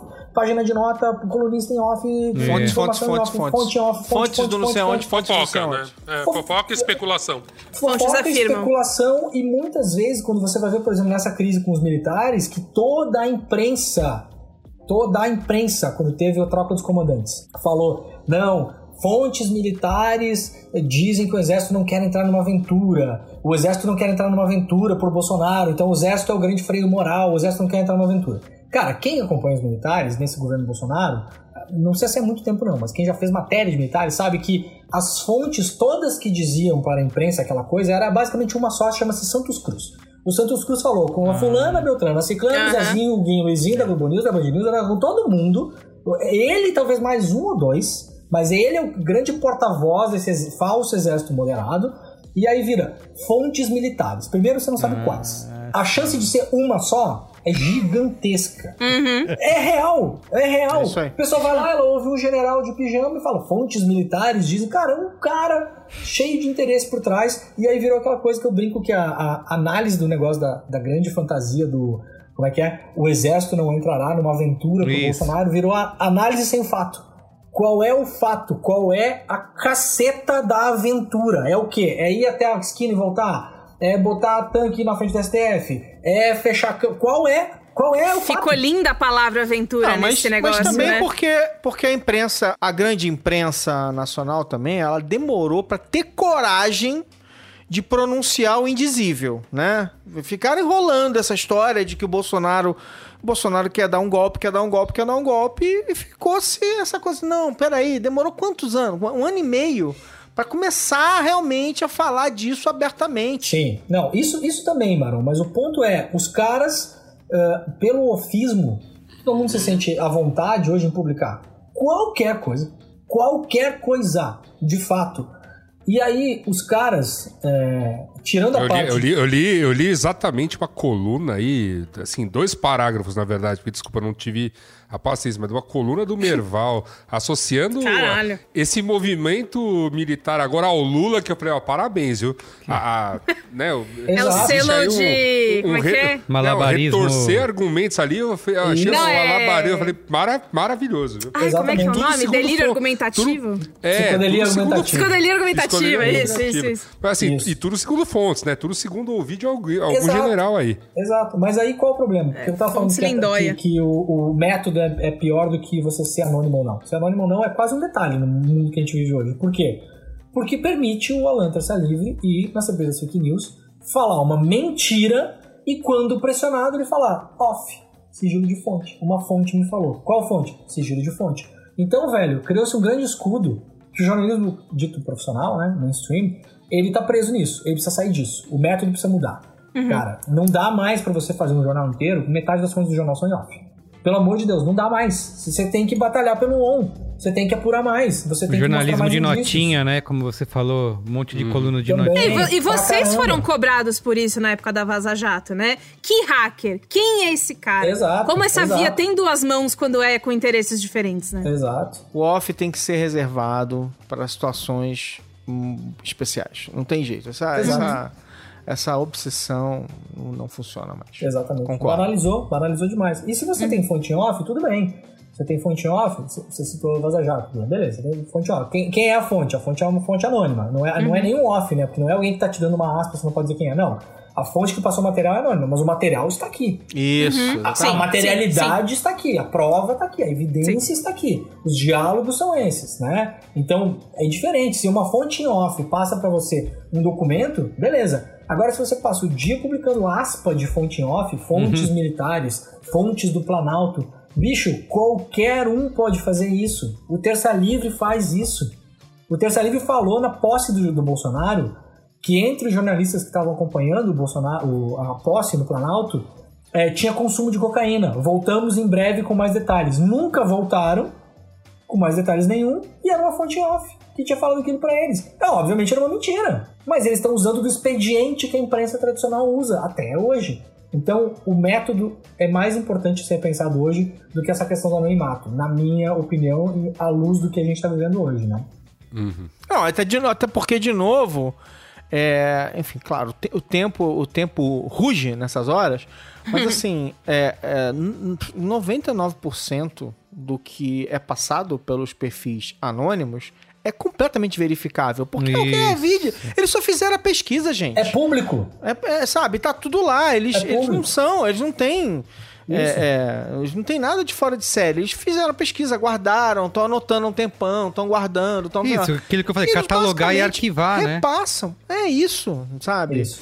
Então, assim, é muito mais fácil. O que eles fazem de verdade é chegar e falar assim, gente, olha aqui, ó, tá aqui o vídeo do cara falando tal É coisa. De É, dois meses é atrás. open source. É open source, então. É totalmente. São fontes abertas, estão aí disponíveis, os caras têm inteligência e a, e a- e a memória, porque é gente que se importa com isso, né? Que é o, que- é o, que, eu, é o que eu falo quando eu quero contratar gente pro Intercept. O que, que você quer de uma pessoa que vai trabalhar no Intercept? Quer que a pessoa esteja puta. A pessoa está puta, ela faz a coisa direita, entendeu? Então é isso, a pessoa vai lembrar do dia da reunião que o Bolsonaro falou aí quando Rancor. surgir, é rancor, a pessoa guardou lá dentro, ela quer vingança. E se você Sabe? não tiver puta, é porque você não tá entendendo porra nenhuma. Isso, Dá, Exatamente. dá pra dizer que a gente tá retomando esse espaço digital que foi dominado aí pela extrema direita desde 2013, né? Porque a gente teve as eleições de 2018, é, a, a esquerda, por exemplo, só tendo que dar resposta, né? E jogar a, a granada caía no, no, no campo da esquerda, tinha que jogar a granada de volta pela janela e assim vi- ficou 2018 inteiro, né? Em nenhum momento conseguiu atacar ou pautar as conversas, né? E isso parecia algo perdido, né? A, a extrema-direita dominou as, as ferramentas digitais, né? No YouTube elas nadam de braçada com esses recortes aí de fulano de tal humilha, janta, né? Lacra e tudo mais. Agora na CPI eu sinto, né? Obviamente a gente vê alguns mapas, né? Eh, Eu vejo que o Pedro Barcela faz muito bem isso no Twitter. Ele coloca esses, essas análises de naqueles né, gráficos bonitos lá de, de cores, né? De quanto que cada lado está Que dominando o o Oga debate. adora. Isso. E a gente vê o, é, esses perfis dominando mais as conversas do que os perfis que a gente estava conhecendo até então. Dá pra dizer que esse jogo tá virando e vai virar pra 2022? Ou isso muito tá sendo também influenciado pela própria decisão, decisões do STF de, é, é, e das, das redes sociais, né?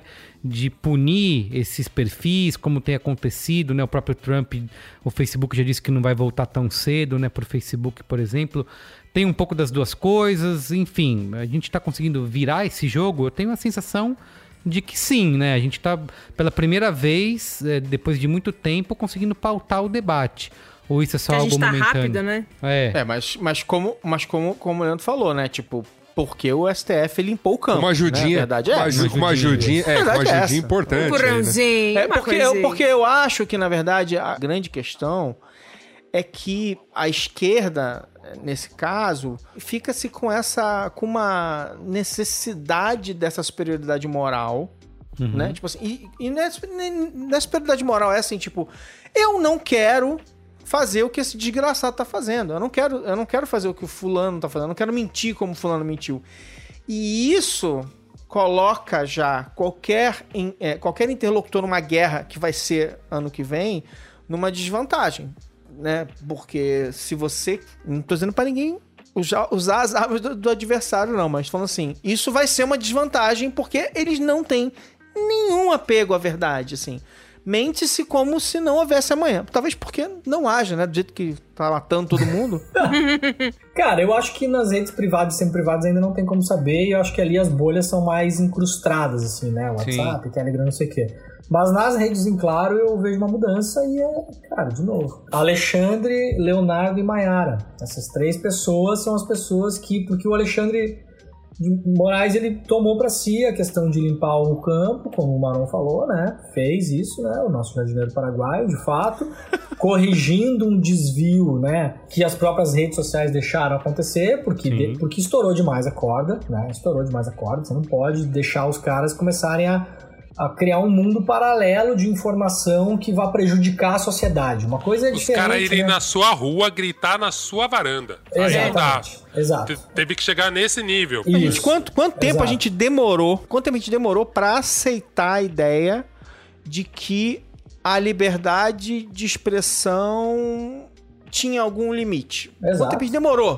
Tipo Exato. assim, cara, peraí, como é que eu faço? né? Eu, eu, eu sou uma dessas pessoas que ficou. Eu, eu, dei, eu buguei um tempo, tipo.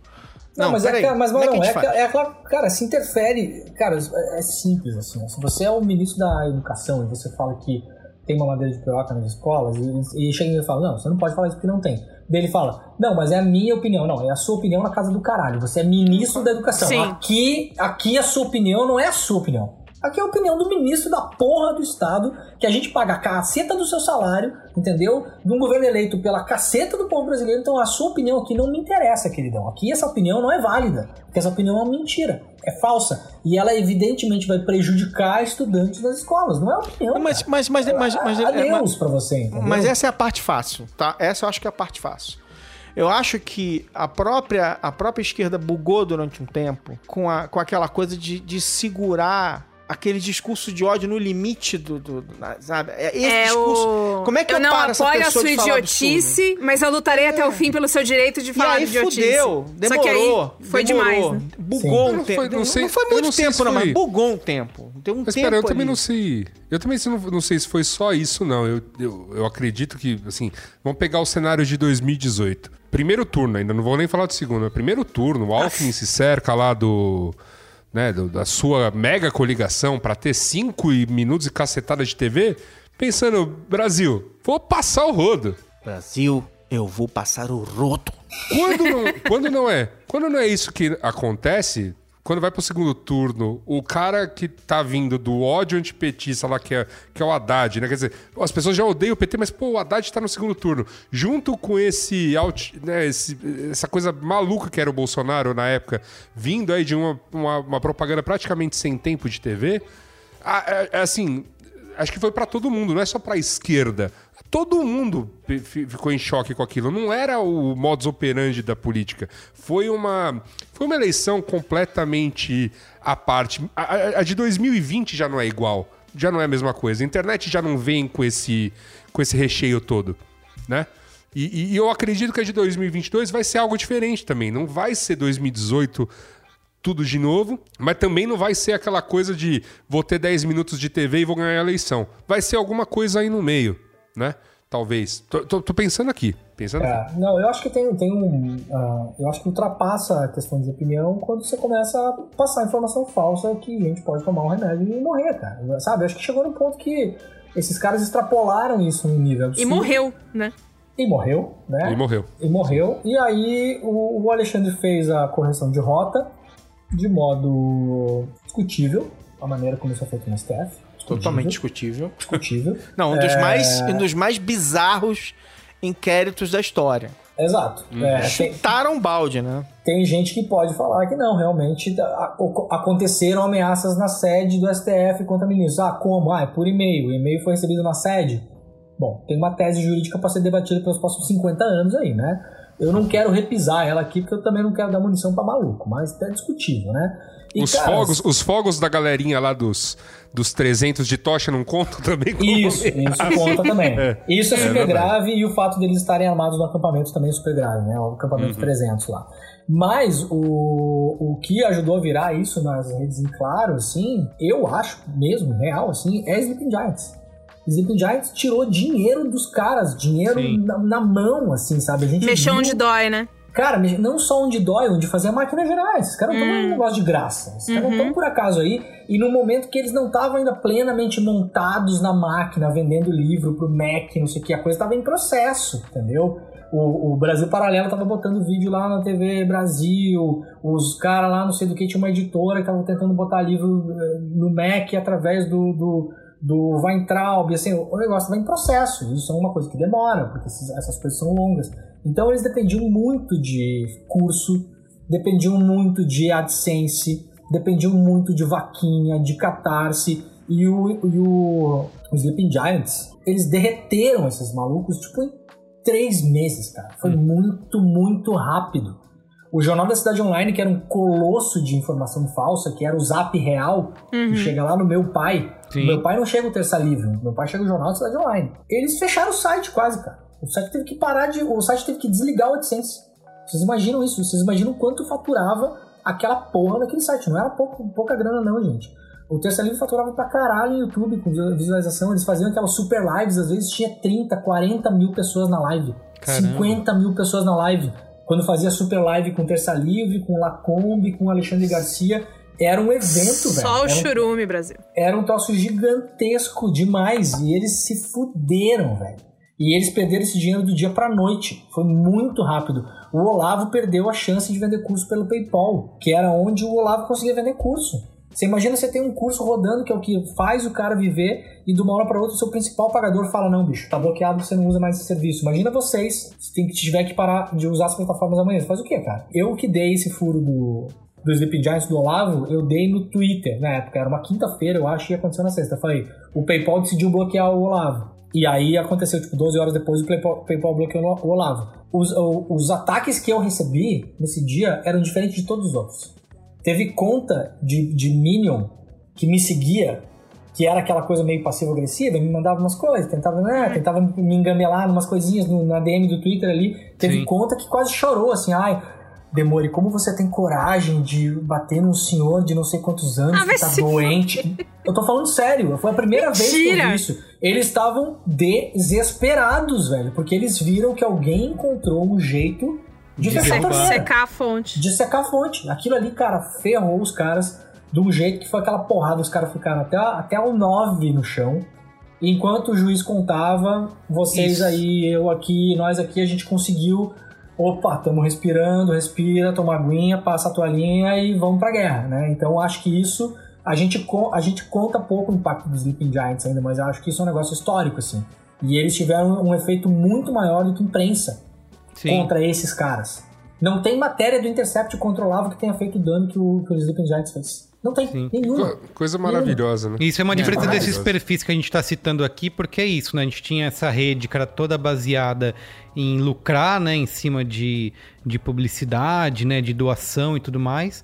E o que a gente citou aqui até agora é o contrário disso, né? Uma galera que tá aí nas redes sociais, no Twitter, produzindo esse conteúdo sem receber nada em troca. E eu acho que, não sei se todos, mas a maioria deles não tem nem esquema de você doar nada, de colaborar com nada, né? É, sei lá, talvez o Medo Delírio em Brasília, que a gente citou, tem uma lojinha, né? E tem um, um Apoia-se. Mas os outros aí, o Jair Me Arrependi, Tesoureiros do Jair, nada disso, né? Os caras não estão... Não tem uma rede querendo faturar com nada, né? Não, é Me- Medo e Delírio. Medo e Delírio e Brasília, eles assinam, né? Eles a gente sabe quem, quem está por trás. Ah, é verdade, é verdade. Outros perfis têm tudo isso. né? É, mas eu acho que tem um efeito muito, muito forte. E, e- e nisso o, o Greg News de duas semanas atrás acertou em cheio. Que assim, foi a primeira vez desde que esses caras, como é que é, assumiram o poder em 2019, 1 de janeiro de 2019. Que a gente finalmente tá vendo eles terem que suar Isso, é. que gaguejar, falar fininho com alguém, que eles estão tendo que, que, sabe, que tipo, ah, não, quer dizer, não, imagina, máscarazinha, eu uso sim, manhã, manhã, manhã, sabe? Finalmente, sabe? Então acho que tem também esse efeito, e cara, essa coisa que a gente tá falando aqui de virar o jogo não é uma coisa casual, são vários pequenos movimentos que tiveram que ser feitos para desmontar a parte desse jogo e para fazer isso, tipo, botar os caras eles terem que, sabe, a doutora Anísia lá tem que ficar com cara de idiota, tipo assim, caraca, o que, que eu vou fazer agora? Eu não sabia que é vírus, não sabe o que fazer. E isso é uma isso é um momento de, é um momento que o Oguinha lá, o Oguinha demônio, ficou feliz pra cacete. o Alexandre demônio ficou pulando aqui, uma nuvenzinha que fica no meu Tira a ombro, camisa, fica pulando. rodando no ar, né? Nossa, Ah, nossa. Não, E eu o, acho- O Oguinha Vileirinho só fica, vixe! Vai deixar? E agora? Não Vixe! eu não deixava. Vários, vários vixe. Vixe Nossa, atrás de eita aqui, viu? Nossa, o Guia Vileiro só fica lá, vixe! Eu não tenho vergonha de dizer que eu não tive nenhuma peninha da doutora lá, sabe? É, tipo, tem- nenhuma, né? Ela tava lá risonha lá no, no, no videozinho de hoje, que a gente tava vendo hoje, né? do- Dos caras lá falando de cloroquina. Aqui não vai ter vacina tão cedo. Os caras com 50 e-mails vendendo vacina pra ele. Não vai ter vacina tão cedo, né? Tava lá, lá sentada risonha na frente do Exato, ela falou que não tinha "Opa, colaborado vamos- com nada, que vamos nunca tinha matar ido mais no- quantos? Isso, ela falou que nunca tinha participado e colaborado no- de um gabinete paralelo e tava lá dando opinião, né? Na primeira fila. Isso. Tem, tem um outro, po- tem um outro 200 ponto. mil pessoas, a- 200 mil mortos atrás. Tem um outro ponto que eu acho legal a gente pensar, que eu acho que é- essa CPI deixou muito, muito claro pra mim isso, é que, assim, parece que pela primeira vez o Brasil, é, e saindo da nossa bolha de gente do Twitter, entendeu que o, que o Bolsonaro, ele é a situação, né? Porque isso também era muito maluco. Porque o brasileiro, em geral, a gente odeia político sempre. E a gente sempre vai bater no político que estiver no cargo. Esses até os que a gente políticos. gosta. O Lula foi uma exceção, Nossa. vai pegar C, Ah, não, talvez. a nossa educação mas mesmo é Lula. Mas mesmo Lula a gente Não, batia, não. enfim. Batia, né? não, batia. Aqui a Batia. esquerda batia e tinha um, Batia ah, mas o Lula não batia 300 tanto. Né? E a mídia mainstream batia bastante. Mas o que eu acho interessante é assim, cara, como não é o Bolsonaro falando, aquele efeito que o Bolsonaro tem de causar, que tipo assim, parece que ele sempre tá concorrendo e ele tá lutando contra esse inimigo que é o mainstream, que é o PT, ele de repente falou, cara, foi um primeiro momento que eu falei, velho, a chave virou. As pessoas estão conseguindo entender que esses caras estão com poder e eles estão fazendo mal, né? E é isso que eu fico pensando nesse, nessa parte que eu falo que é a mais baixa, a mais rasa da comunicação, que foi legal de ver nessa CPI, assim. Tá muito claro o papel de mocinho e vilão. A gente sabe que a vida é muito mais complexa que isso. Mas pra alguém que estiver passando na sala, consegue entender. Fala assim, calma aí, esse é o maluco que tava na comunicação? Isso. Calma aí, essa é a mulher que não sei o quê. Calma aí. E, e é isso que eu acho que, que para mim, me parece muito essa questão da imprensa, de falar, caralho, imprensa, por que, que a gente falhou tanto? Com o PT a gente sabia exatamente, a imprensa botava o Lula como vilão, a Dilma como vilão, ficava muito claro os papéis, né? E aí teve, vou falar rapidamente aqui, teve um dia que minha cabeça deu um outro start nesse sentido, falei, olha só que interessante esse momento. Teve um dia no Estúdio I, que tava o Marco Aurélio, tava o Otto discutindo, e aí eles tentaram fazer aquela coisa que a gente acha bizarra, de botar os dois lados ali, blá blá blá, mas ok, Globo News. Aí eles estão fazendo isso e de repente a Natuza Neri começa, a Natuza, fina, elegante, começa a discutir mesmo com o Marco Aurélio, falando, velho, você não vai ficar mandando calar a boca aqui. Muito fino, elegante, né? Mas assim, cara, amigão, foda-se, é meu trabalho é te encher o saco, eu sou imprensa, você vai ter que responder. E aí, de repente, tem um corte. Opa, vamos lá, ringue, prim. Entrou uma mulher, passou ali com a plaquinha, falou, pera.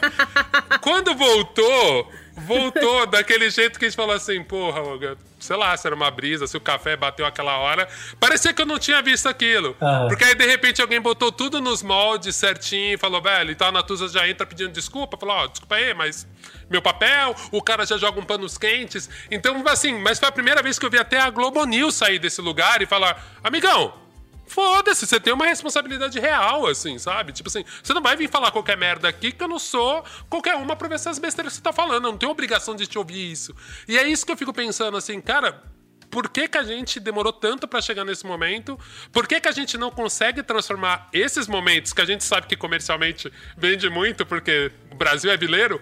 Pô, por que, que a gente não consegue fazer isso Todo direito? mundo, era- o mundo é vileiro. né? não, e, que é, e é a coisa genial que a direita sempre fez. Eles transformaram a porra numa rinha. O tempo inteiro o Bolsonaro transformou numa rinha. Eles têm um símbolo de luta. A porra da arma é o quê? E, a, gente, e a gente que tem uma foicezinha nunca usou pra luta.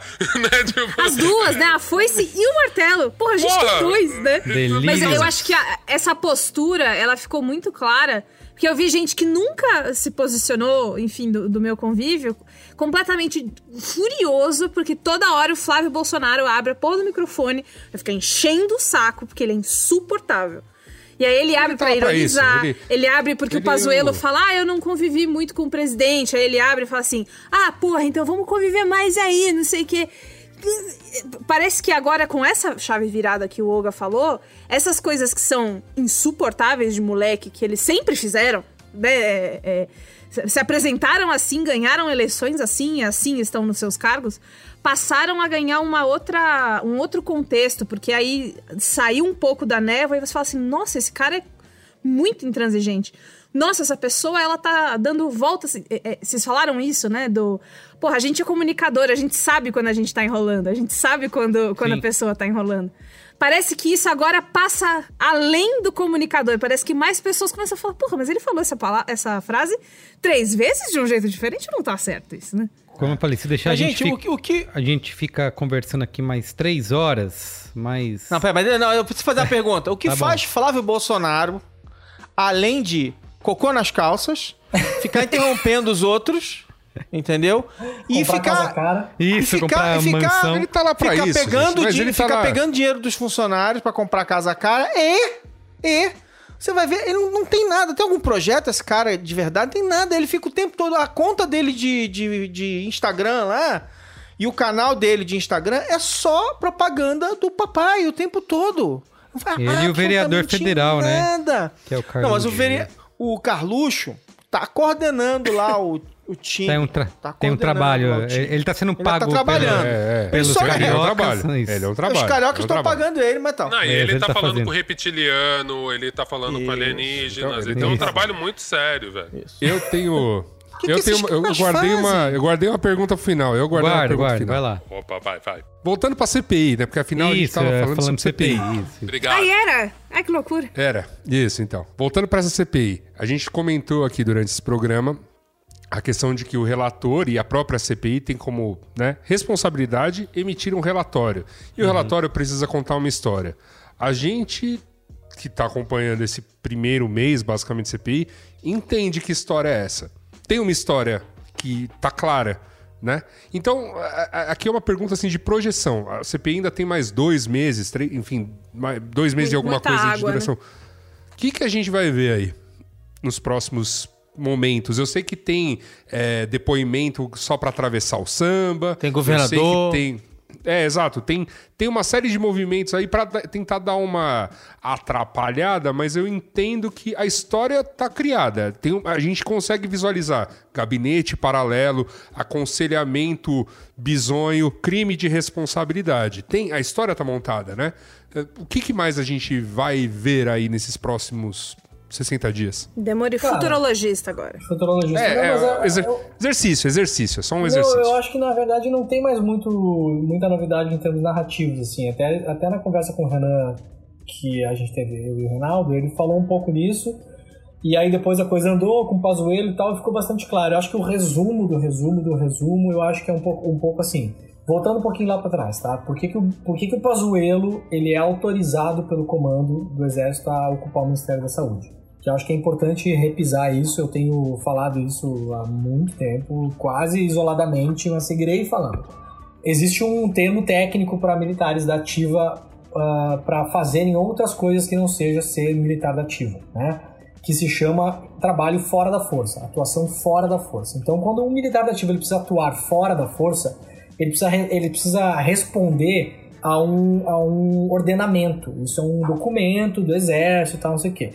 Que esse ordenamento, basicamente, ele te leva numa situação que é o seguinte: o que, que o exército ganha se você for fazer um trabalho fora da força? General da ativa. Então, você é um general da ativa que você tá tocando lá, sua cavalaria, o seu, né, é, três estrelas, lembrando que nunca, nunca chegará, nunca chegará a quarta. Nunca Tentou, será. mas não conseguiu. Aí o, você tá lá ganhando seu salário, tocando lá a sua, a sua vida, e aí você fala, não, eu quero passar seis meses em Stanford. Ou eu quero assumir o Ministério da Saúde. né? Tudo isso, o, o- o Exército não vê diferença entre uma coisa e e outra, né? Isso tudo é trabalho fora da força. Quem autoriza você a fazer isso é o seu comando.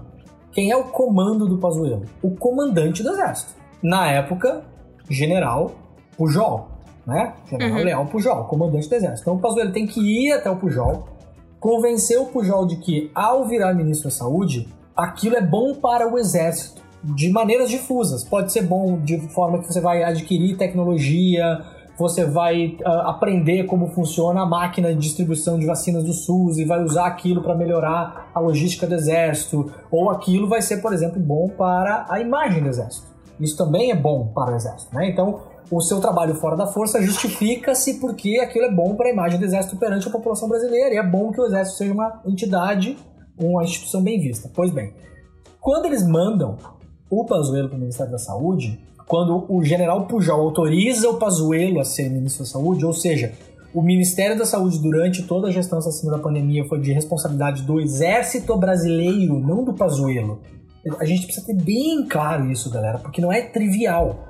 Não é o Pazuello que recebeu uma ligação do Bolsonaro 11h30 da noite, num domingo, depois do Fantástico. e aceitou. Aquilo, o Exército Uhum. teve uma decisão eh, administrativa do Exército conjunta entre o comando, né? eh, E aí decidiu-se que então o Ministério da Saúde seria comandado pelo Exército Brasileiro de modo oficial, representado por um general da ativa que estava exercendo um trabalho fora da força, seguindo um ordenamento do próprio Exército, interno do próprio Exército. Não é uma coisa É, um trivial, secretário, né? Ele, ele, já É. tá, ele já tava no ministério antes, né? Como. Ele já era secretário É, ele era o Então, secretário de logística. De certa forma, o que de certa forma também já é um trabalho fora da força. Já é um trabalho fora da E força. pelo depoimento da- dele na CPI, ele queria continuar como isso, né? Ele fala lá quando ele. Ah, eu nem queria, ele fala alguma coisa assim, eu preferia estar abaixo do ministro e tal. no- e, e no fim Exato, ele acabou sendo colocado exatamente. lá. E só foi por quê? Porque o militar recebe uma ordem e obedece. Ah, Ele foi colocado sim, lá. lógico. Estamos falando de exército, de novo, trabalho fora da força, exército, comando, cadeia de comando. Ah, O comando falou: não, cara, você precisa assumir essa missão porque é bom para o exército. Então ele foi destacado para uma missão. Ele é um militar, gente. Ele não é um civil. Ele não é um cara qualquer. Ele não é um Taishi. Ele não é um Mandetta. Ele é um militar. Ele não é o Pazuello. Ele não é o Eduardo. Ele é um general de três estrelas do exército brasileiro que foi cumprir uma missão como iria para o Haiti, como iria para qualquer outro lugar. Pois bem, eles acreditavam, nesse momento, por que, que o exército avaliou que era bom, e aí eu vou, eu vou fazer o que eu critiquei antes, né? Fontes que eu entrevistei, mas aí, né? Mas aí, de fato, falando com muita gente, gente que critica o exército, e gente, fontes em on, inclusive, né? Tem um coronel que tem até Twitter, o Marcelo, que vive tweetando coisas. O Marcelo é uma das fontes em relação a isso. O, o, o Luiz Carlos Martins, que é um pesquisador de exército que acabou de lançar um livro sobre isso também. Enfim, tem vários pesquisadores de gente que conhece exército que fala sobre isso. Eles acreditavam que não ia ter segunda onda do Covid. Então eles acreditavam de fato que o Covid ia começar a baixar, como talvez nós em algum momento acreditamos, né? Ah, o pior Uhum. passou, vai começar a amenizar e tal. E o exército entraria naquilo como salvador do- da pátria. E por isso era bom pro exército um trabalho fora da força do Pazuello, porque seria bom pra imagem do exército. Então o exército pensou o seguinte: a gente tá num governo uh, horrível, com uma imagem péssima, com, com um presidente louco, a gente é parte disso, Sim. a gente ajudou a formar esse governo. Tem 6 mil militares no governo, tem vários ministros, vários secretários, diretor de agência reguladora, o cacete a quatro, os caras estão por tudo, por tudo. Dos 500 cargos, parece, da administração federal mais importantes, 230 e poucos são de, são de militares. Fora os 6 mil que estão em outros cargos. É muita, muita gente. Então eles pensaram, cara, a gente precisa dar um jeito nesse negócio aqui. Por isso que o plano B, depois de falar que o exército não vai entrar numa aventura, aquilo ali era o plano B da imagem do exército. O plano A era, o exército ia ser o salvador da pátria. O Pazuello entra, ele conserta as coisas, o Covid cai, porque já ia cair de todo modo, não por causa do Pazuello, e aí eles montam um teatro. Qual que seria o teatro? Não é vacina que os outros países acreditaram, não sei o quê. Eles acreditavam que o Covid ia cair de fato, por causa por motivos naturais, por imunidade de rebanho. Acreditavam nisso, de fato, eles acreditavam nisso.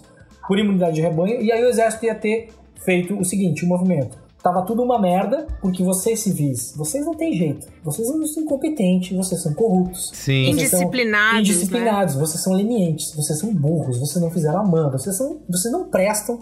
Sempre que dá merda, a culpa é de vocês, entendeu? Então daí a gente E a gente vem pra salvar. Pra varrer a sala, porque vocês ficam cagando no meio do tapete. E é feio isso, não pode. Então a gente vai lá com a pazinha e limpa o cocô de vocês. E vai lavar o tapete. Então eles iam ter vencido o Covid, o exército, como?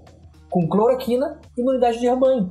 E mantendo o país funcionando e trabalhando, sem, sem matar a economia. Esse era o plano do exército quando decide colocar o Pazuello lá. Porque eles achavam que o Covid ia começar a cair por causas naturais. Sim. Porque ia rolar. Porque ainda não Esse é- estava rolando segunda onda forte na Europa. E a China tinha E- controlado o Covid. E todas as variantes, tinha- né? E tudo mais. Não tinha variante ainda, não tinha P1, não tinha indícios de que isso ia acontecer. Eles acreditavam que ia cair. Cara, não aconteceu. Não aconteceu. Deu merda, o negócio ficou muito feio. E aí, o que, que a CPI tá olhando, né? E aí, por isso que eu falo, depois a saída do exército para remendar a imagem é Bolsonaro espalha em off para todos os jornalistas que Bolsonaro quer entrar numa aventura, que aventura não se sabe, que eu tô ainda hoje perguntando qual é a aventura que o Bolsonaro queria entrar. O que, qual é a materialidade da aventura? Ele queria fechar o STF, ele queria andar de tanque pela rua. Qual, qual é a caceta da aventura? É, é a análise sem fato. A aventura não existe. A aventura que os militares entraram é o governo Bolsonaro. E eles tentaram sair dessa sendo salvadores da pandemia, não rolou. Tentaram sair dessa dizendo: não, o Bolsonaro quer entrar numa aventura e a gente é moderado, a gente não vai deixar. E, e tentaram enganar e enganaram um pouco aí, né? O que, que eu acho que a CPI está olhando? A CPI está olhando para isso. O governo, enquanto gestor da pandemia, apostou em imunidade de rebanho, medicação ineficaz e ignorar pedido de compra de vacina. Isso eles estão olhando. Fizeram como? Com a estrutura do Ministério da Saúde, a estrutura política, estrutura política, não necessariamente a técnica, e com aconselhamentos paralelos de pessoas incompetentes que nada entendem de vacina, vírus, doença e saúde, de porra nenhuma. Então, o caminho que eles estão desenhando é um pouco esse. Se vocês forem ver, eles estão tentando descobrir quem aconselhava o presidente que não era do Ministério da Saúde, e, a- e as sessões estão sendo sempre muito em cima disso. O remédio ineficaz, ignorar a compra de vacina, incompetência em distribuir é, é, oxigênio, acreditar em imunidade de rebanho, usar Manaus como laboratório do genocídio, que foi claramente o que se fez lá, e não à toa Manaus foi escolhido no começo, porque o Pazuello é de Manaus, tem interesse em virar governador, tinha, né? Interesse em virar governador de Manaus, então se a Covid cai e eles escolhem o Manaus como grande laboratório da imunidade de rebanho, cara, o Pazuello tá eleito no primeiro turno Uhum. rápido. Ele risca um fósforo e está eleito. Deu tudo errado, então virou o grande laboratório do genocídio, a base de cloroquina, onde foi lançado o Tratikov, para onde viajou a captacloroquina, onde faltou oxigênio, onde não tinha vacina, uma cidade que é muito isolada, então tinha, eles achavam que tinha condição de não ter muito intercâmbio de viajante também, né? Porque Manaus basicamente você não tem estrada para sair, você só já chega por um aeroporto e- e- e- e fluvial que demora para viajar. Então, cara, o plano era perfeito. O problema é que teve a segunda onda. A segunda onda fudeu tudo. Deu tudo errado por causa da segunda onda. E eles não acreditavam que ela ia acontecer e muito menos que ia ser mortal do jeito que foi, né? O Bolsonaro até em uma entrevista, para terminar, ele fala. ele fala naquela entrevista que ele tá sentado com uma camiseta azul, não sei se é do Cruzeiro, camiseta que é, eu não lembro agora. Que ele tá num jardim assim, ele fala: Não, isso aí agora tá acabando, vai ter aí um repique. Lembra Ah, é, um repique, Hum, é, Que é normal, um né? repique e tal. Esperado. Que é né? normal e tal, não sei o quê. Então o que, que eles esperavam? Vai ter um repique, vai ter uma segunda onda. Menor que a primeira. Pequena. Né? Marolinha, Marolinha. E depois aos poucos começa a chegar a vacina. Se isso acontece, na boa, na boa, a cloroquina ia passar para a maior parte da população brasileira como um remédio que salvou o Brasil. Sim. E aí não ia ter estudo que ia combater isso, gente. Não ia ter ciência que ia combater isso. Porque ia ficar evidente. Ah, e mais um- uma prova disso que eu tô falando agora, pra gente não esquecer.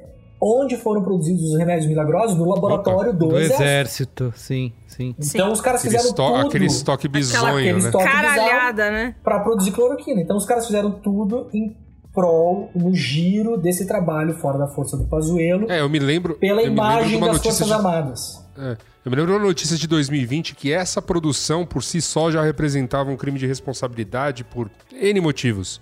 Totalmente. Olha só, mais um crime de responsabilidade. Oh, não. Totalmente. É, porque é Ah, isso, não, era, era mais estoque, um era crime estoque de de, cloroquina responsabilidade. pra. É, não, era um lance do tipo, estoque de cloroquina pros próximos 10 ou 20 É, anos, assim, isso. era um negócio absurdo. Isso. Que vai vencer. Fora, fora o que veio dos Estados Unidos. Exatamente. Fora Ah, isso. é que eles. Que pararam de usar lá e mandaram pra cá. Exato, porque funciona tanto que eles resolveram mandar pra gente, Isso. né? Lógico. Ah, é que eles são super bonzinhos, Isso. né? Eles mandaram pra gente bonzinho. Muito esse, bem. esse ponto do exército, esse ponto do exército eu não vou esticar ele porque eu sei que daria outro podcast, mas acho que é a nossa preocupação futura, né? Além dos textos do Pierre Lenier que você citou, é onde pega, porque assim, a CPI não pode bater no exército, a gente percebeu isso. Eles estão batendo muito fraco.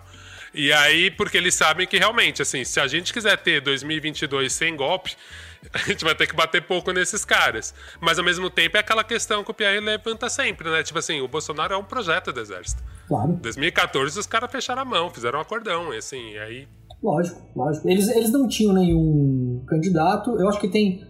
Eu, eu, eu divido um pouquinho do Pierre em algumas coisas. A principal delas é essa. Eu não acho que, que o, o Bolsonaro é é uma coisa que o exército montou. Não, o Bolsonaro se fez eleitoralmente sozinho. E, uh, O Bolsonaro era um Zé Ruela em 2009, eu acho. Tem que pesquisar depois aí, 8 ou 9.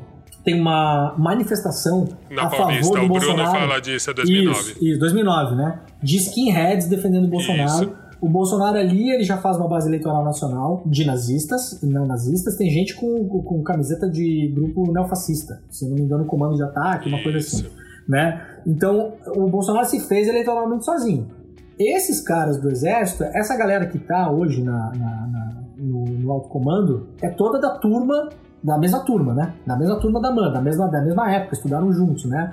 Esses caras são os caras que, na época da ditadura militar, e com o fim da ditadura militar, eles eram de baixa patente ainda, né? Ou estavam começando a carreira ali e tal. E eles são mega revanchistas. Eles nunca aceitaram o que aconteceu com o exército brasileiro. Eles não aceitam que seja golpe, eles não aceitam que foi ditadura, eles não aceitam.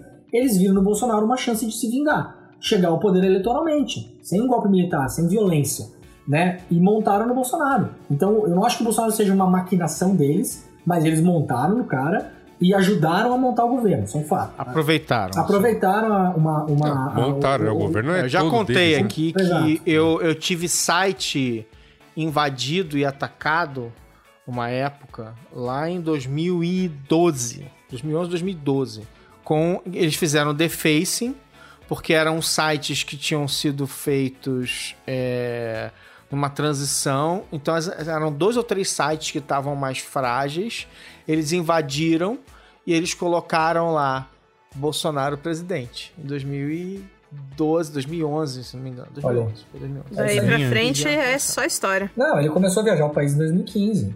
2015 o Bolsonaro tem uma nota na Veja de 2015, se vocês pes- pesquisarem, que o Bolsonaro ele começa. O Bolsonaro é apresentado para a classe ah, empresarial e política um pouco mais séria, com um pouco mais de poder, pelo Onix Lorenzoni em Porto Alegre, em churrascos no apartamento do Onix.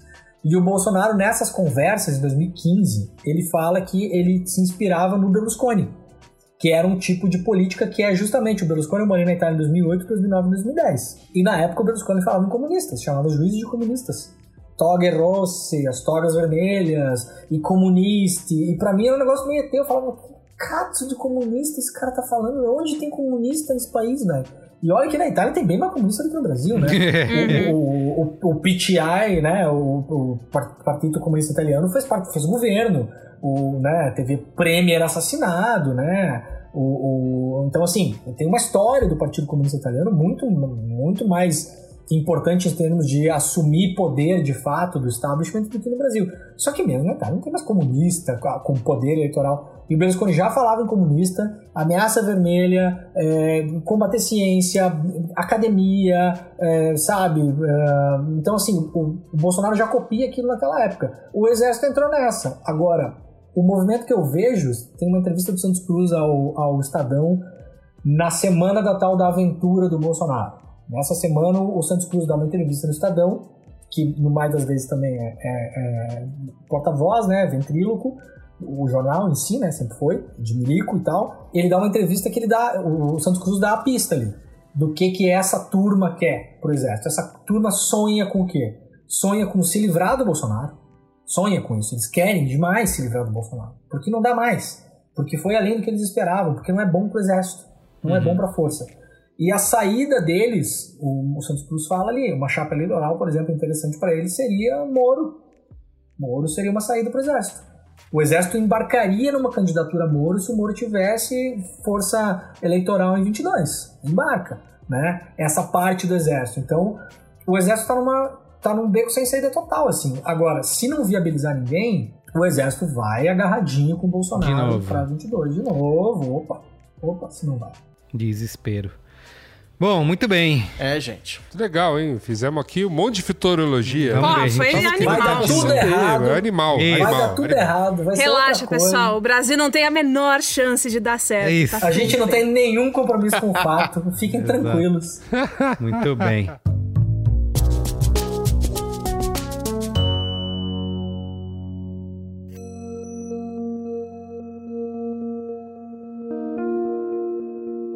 Nada mais inverossímil que a realidade. Essa é uma das conclusões que a gente chega quando assistimos o caso Evandro. A investigação jornalística de Ivan Mizanzuki e do Projeto Humanos chega agora ao Globoplay, colocando imagens nessa história que já era eletrizante no áudio. Essa é a chance de colocar rosto, cenário e endereço numa história que de tão absurda só poderia ser real. Uma das mais relevantes investigações jornalísticas dos últimos 30 anos, agora em minissérie. Assine o Globoplay e assista. Essa criança pode ter sido vítima do ritual de magia negra? O caso Evandro, nova série original Globoplay. Agora para assistir e ouvir quando e onde quiser.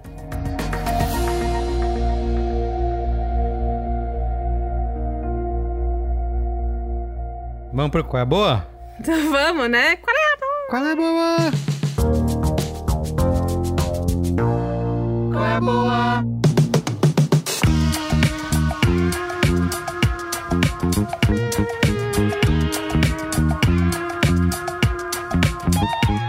Quer começar com qual Eu é posso boa? começar? Vai lá. Eu tô com o meu Qual é a Boa guardado, na, tá na minha mão desde que eu assisti, que é o especial Inside, do comediante Bo Burnham.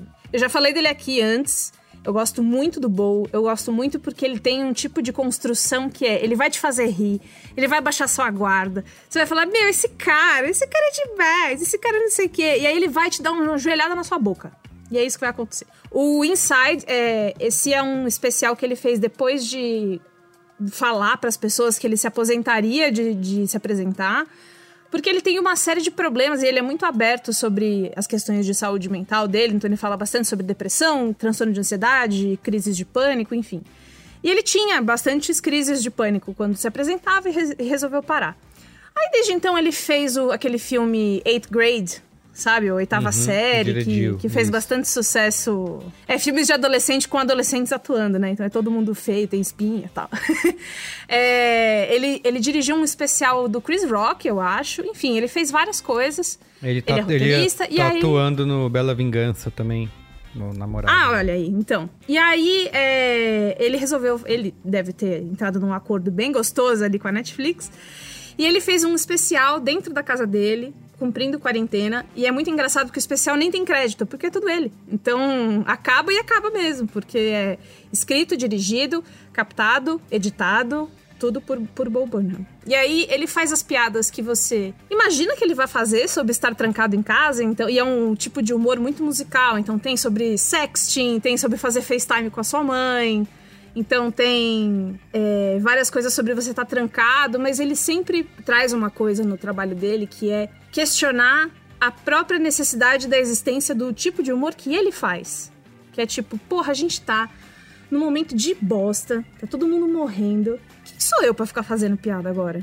Que tosco que eu tô fazendo piada agora. Ao mesmo tempo, porra, mas se não for fazer piada agora também, eu vou fazer o quê? E nessa construção toda, é, quando ele vai chegando no final, eu, eu até dei risada com o Caio, porque eu falei assim, nossa, ele fez uns cinco finais legais e ele pôs todos. Que ele vai chegando perto e fala, não, agora acabou, acabou bem. Aí segue. Aí fala, não, não, agora acabou. Puta, acabou, mas legal. Aí segue de novo. Só, gente, não é possível. Então, é, fazia muito tempo que eu não vi uma coisa dele nova. Eu gosto muito dele. E é isso, sabe? Ele, ele, eu acho que. Eu já falei aqui também, eu acho que é um lance muito geracional a maneira com que eu me identifico com ele. E fica o meu destaque para duas músicas. Uma já está no YouTube, que é a Welcome to the Internet, que eu acho que é a mais pop do, do show. E a minha favorita chama-se Hands Up, que é a música para mim que é mais. Ah, eu também não tô bem, não. Ele não tá bem, eu também não tô bem. Tem alguma coisa de errado. É... E destaque também para coisa visual. Ele é, eu acho ele muito esperto com as luzes. Ele é um cara que mexe muito com iluminação em todos os shows que ele faz. E o que ele faz em casa, eu lembro que a gente só assistia e falava: Nossa, que trabalho. Nossa, que trampo fazer isso sozinho. Nossa, imagina morar com esse cara, essa zona de luz aí, essa zona de, de, de, equipamento aí, pelo amor de Deus. Inside, de Bo Burnham, está na Netflix. Assista e depois vai lá no arroba Beatriz me contar o que você achou. Muito bem. Olha, eu quero fazer meu qual é boa rapidinho, porque a gente até já falou aqui no Braincast anteriormente, que é eu só tô, só tô vendo CPI, né? Tô que nem um radinho de pilha no bolso, assim, que é o meu celular. E então é isso que eu tô consumindo. Mas eu, eu gosto de ver e eu assisto principalmente pelo canal do Meteoro, né? O Meteoro Brasil no YouTube, porque eh, eles estão comentando, né? É, tem o Álvaro e a Ana comentando ao vivo lá, botando o efeitinho de áudio, eles vão contextualizando. Então, quando alguém já fala uma bobagem, eles já trazem, já botam desmentido, botam um link lá no chat pra galera saber o que tão, o que realmente é verdade, né? E eles são muito bons, né? Eu acho que até o Oga já tinha recomendado aqui, são muito rápidos em fazer. Então, além de estar fazendo essa cobertura ao vivo nessas transmissões no canal no YouTube, é, ele já tem um vídeo resumo logo em seguida. É, se, já, se alguma polêmica já é levantada no dia, também já tem um vídeo ó, poucas horas depois, né? Teve esse negócio da Juliana Paz aí fazendo esse, esse Instagram que vai entrar para a história aí como um arquivo dos artistas bolsominions. É, ele já tem um vídeo Nossa. também discutindo isso e fazendo um resumo da coisa toda. Enfim, eles são bons o tempo inteiro mas agora na, durante a CPI está sendo primordial para acompanhar. Então, é, siga no Twitter, nas redes sociais e tudo, mas principalmente no YouTube, né? O canal Meteoro Brasil. E dê, apoie lá também, né? Entre no. Acho que eles usam o Padrim. Deu, joga uns caramulhões lá para apoiar o trabalho deles, que é muito bom. Certo? Quem mais? Certo. Eu tenho uma rápida, eu tenho uma rápida aqui também antes de vocês continuarem, que é o seguinte: é, eu, eu, já dei né, a CPI como um qual é a boa, porque é o reality show do momento, minha gente. Sim. E aí você pode assistir no Meteoro, você pode assistir até na Globo News sem comentário de ninguém, no, na TV, Senado, né? Enfim, escolha a maneira que você quiser. Mas assim, é, é fato é terça a quinta. Depois é só comentários, é só especulação, é exército fazendo merda, como a gente viu aqui e, e, né, e o Demônio deixou bem claro pra gente. Então, assim, quando chega no fim de semana, você precisa dar uma esvaziada aí na cachola, né? Você precisa dar uma esvaziada nesse tanque aí na cabeça. E a minha tática aí foi, enfim, procurando séries, descobri aí neste fim de semana, aí no último, que eh, havia entrado uma, a nova temporada do Método Kominsky, que já foi comentado ah, por outras pessoas no, no, no Qual é a Boa. E aí eu, eu peguei para assistir porque eu tinha gostado bastante, né, da, daquela daquela interação né, entre o personagem do Michael Douglas com o personagem do Alan Arkin. E, pra mim, a surpresa, esse personagem do Alan Arkin é, está morto na- nessa terceira temporada. E a graça toda é, é- é a interação que ele tem com a ex-mulher dele, que surge na história, né? A mãe da, da filha dele. E eu achei também uma temporada fantástica. Por que, que eu falo assim dessa série? Ela já foi mencionada por esse mesmo motivo. Olha, é bom a gente assistir algo sobre envelhecer, é uma pauta, né? Pouco destrinchada aí pela cultura pop. E, e- e se a gente tá nessa de vacinas, é, esperança de alguma maneira por dias melhores, é porque todos nós queremos envelhecer. Então é um bom momento para fazer esse exercício de pensar de uma maneira mais positiva aí durante os fins de semana e deixar o ódio para aquele momento de terça a quinta no nosso reality favorito. Muito bom. Falou em vacina, vamos comemorar que tem dois jacarezinhos aqui nesse grupo Opa. hoje. Ale Maron e Luiz Assuda. Horror! Tô aqui. Tô com duas semanas de vacinado já. Um homem Vamos que imunizado. vamos, gente. Vamos que vamos. Tudo bem. É isso aí. Vai, Maron, tem qual é boa? Eu vou, eu vou, eu vou falar de um qual é a boa mega bobinho, mas é exatamente por esse, é, é pelo que o, o, o Yasuda falou, assim, tipo, eu, eu preciso de, ver- de ver algumas séries que são assim, é, cara, é tipo comer uma, sabe comer uma bala que você não devia comer porque é doce, faz mal pro dente, mas você come É assim mesmo. Cérebro no balde. Tá, É, é, bom. então é o seguinte, né? Tem um filme dos anos 90 do, do Emílio Esteves, que é aquele do Mighty Ducks. Uhum. Nós somos três filmes campeões, e tal, é, que é. isso. Que ele, era, que ele é um advogado. É, assim, é, é, cara, é o filme mais sem noção de todos os tempos. Assim, mas deu certo lá nos anos 90, que é assim, ele é um advogado, aí ele se ferra e aí ele acaba tendo que cuidar de um time. Because de, of reasons, um ele acaba sendo de treinador de um time de rock. É, aquelas coisas. Algum... E aí ele começa todo arrogante, e aí beleza. Bom, aí eles pegaram o seguinte, eles juntaram o Emílio Esteves, que tá de volta, fizeram uma série que tem 10 episódios, trouxeram a Emílio Esteves, trouxeram a Lorelai do, do Gilmore Girls, né? Ela é mãe de um adolescente que, que 20 anos depois, esse time que o cara né, transformou num time legal lá atrás, virou um time vencedor. Tá ganhando há 10 temporadas seguidas, ganha tudo, não sei o que, sei lá. E o menino, ele é tipo desclassificado lá. Não, você não serve pra esse time não, porque você é muito baixinho, pequenininho, tal, tal, tal. E aí ela resolve fazer um time, fazer pro filho não ficar, entendeu, de- é, desmotivado. Ela faz um time dos que não são material pro time dos campeões. E aí ela acaba, acaba no, no rink de patinação do Emílio Esteves, que é o cara, né, que montou o time lá atrás, mas caiu em desgraça. E dali é mágico, gente. Porque assim, cara, eu, eu acho que eu di- eh, tem um gênero, né, de séries e filmes sobre eh, técnicos que pegam times perdedores e transformam eles em campeões. Uma Ah, das melhores delícia. séries de todos os tempos, que é o Friday Night Lights, Pra mim, eu amo e é basicamente isso, né? Então aqui é isso. São os garotinhos, garotinhas, é, que são os maiores perdedores, mas que agora a técnica é a mãe. É uma, é uma, é uma hockey mom, né? Em vez de uma soccer mom. É, a técnica é a mãe. E basicamente dali eles vão pegar essa- esse grupo de jovens desajustados e vão transformar. E é isso. É simples, gente. É só isso. Você não precisa ter visto o filme. Você não precisa... Aliás, o filme realmente é muito fraco e tal. Mas a série é fofa, gente. A série é fofa. Dá um prazer, é, sabe? É bonitinha, fofinho. Os, os atores são fofinhos e tal. A Disney. E aí, beleza. Assim eu, eu desintoxico de tudo isso que tá acontecendo. De ficar vendo noticiário. Disney não sei Plus, o né? O Disney Plus. É isso aí. Eu tô dando eu tô dando dica de série do Disney Plus. É isso que me aconteceu. Foi assim É que eu isso que eu terminei. sou. Muito bem. Pois é. E você, Demore, tem qual é boa aí pra gente? Cara, eu não tenho visto muita coisa, porque eu tô cansado e tenho filho. e, Essa vida tá uma Isso. desgraça. E tocar a redação, é 30 pessoas por Zoom Zap o dia inteiro. É uma desgraça, mas assim, o que eu fiz nos últimos tempos que eu consigo, mais de madrugada, assim, que eu, que eu consegui parar pra ver foi terminar de ver duas séries que eu tinha começado e não tinha terminado. Uma é uma série italiana chamada Suburra, talvez alguns de vocês tenham visto, que é espetacular, boa demais. É, acho que ela decai um pouquinho mais pro final, tanto é que acho que a terceira temporada tem seis episódios só, mas é muito bem montada e, e muito bem falada, assim, texto bom, fotografia boa, é série, série bem feita mesmo, assim. Que é basicamente sobre a chegada da máfia do sul da Itália na, na capital romana, né? Através da construção civil, muito boa mesmo, assim, tem uma disputa entre duas famílias, uma família de ciganos romanos e uma família de romanos mais, mais, mais clássica, assim, e tal, indico. E outra coisa que eu fiz, que é, uma, é um macete, na verdade. Eu comecei a ver o Walking Dead quando saiu lá atrás, né? Acho que eu vi umas duas, três é, é, temporadas e tal. Aí teve uma, teve uma vez que eu, que eu. Bom, enfim, parei de ver e tal.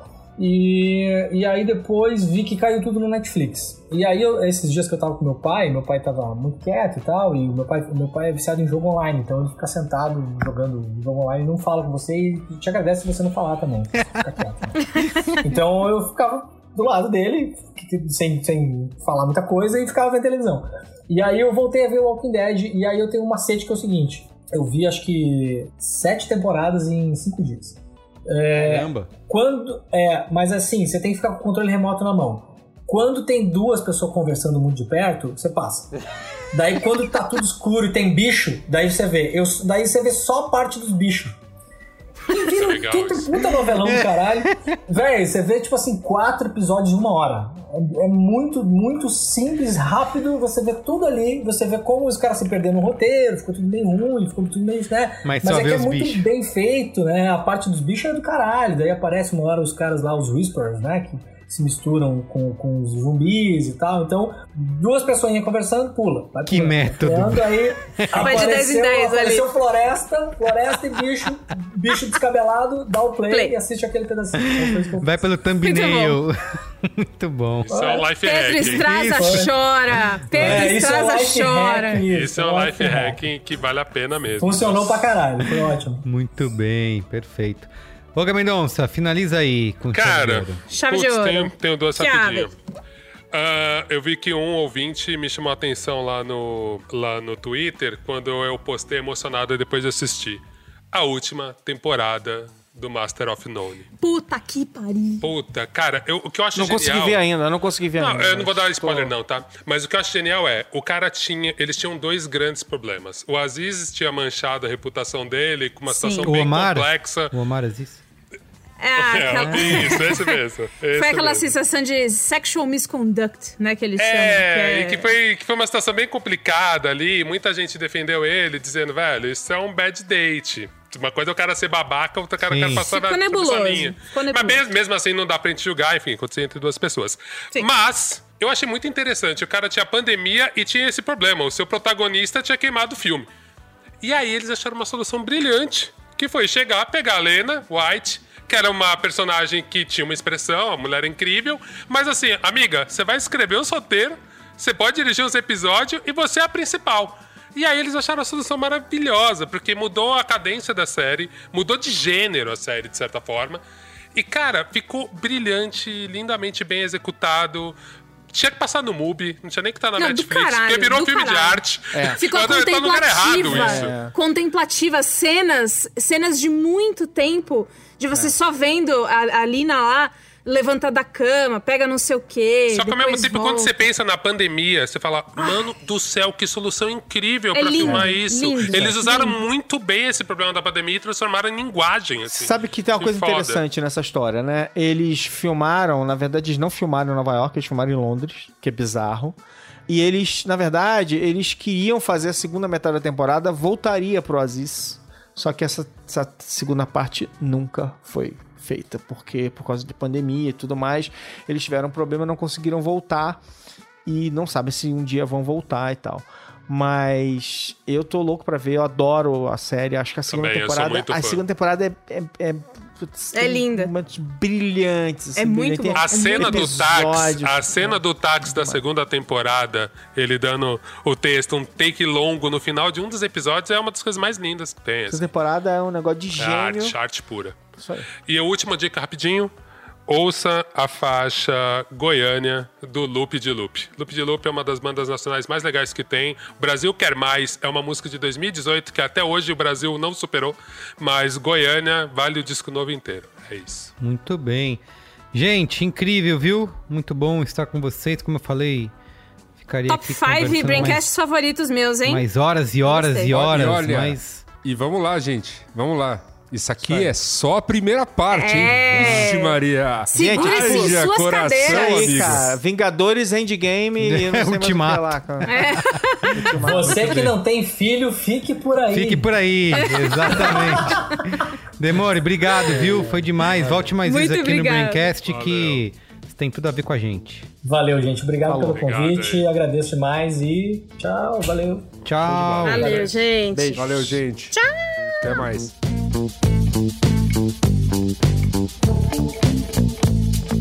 Então é isso, gente. O programa de hoje fica por aqui. Lembrando que o Braincast é uma produção B9, apresentado por mim, Carlos Merigo, hoje na companhia de Yoga Mendonça, Bia Fioroto, Alexandre Maron, Luiz Assuda e Leandro Demori. Eu faço a coordenação geral junto da Juva Lauer e Cris Bartz. Produção é da Beatriz Souza.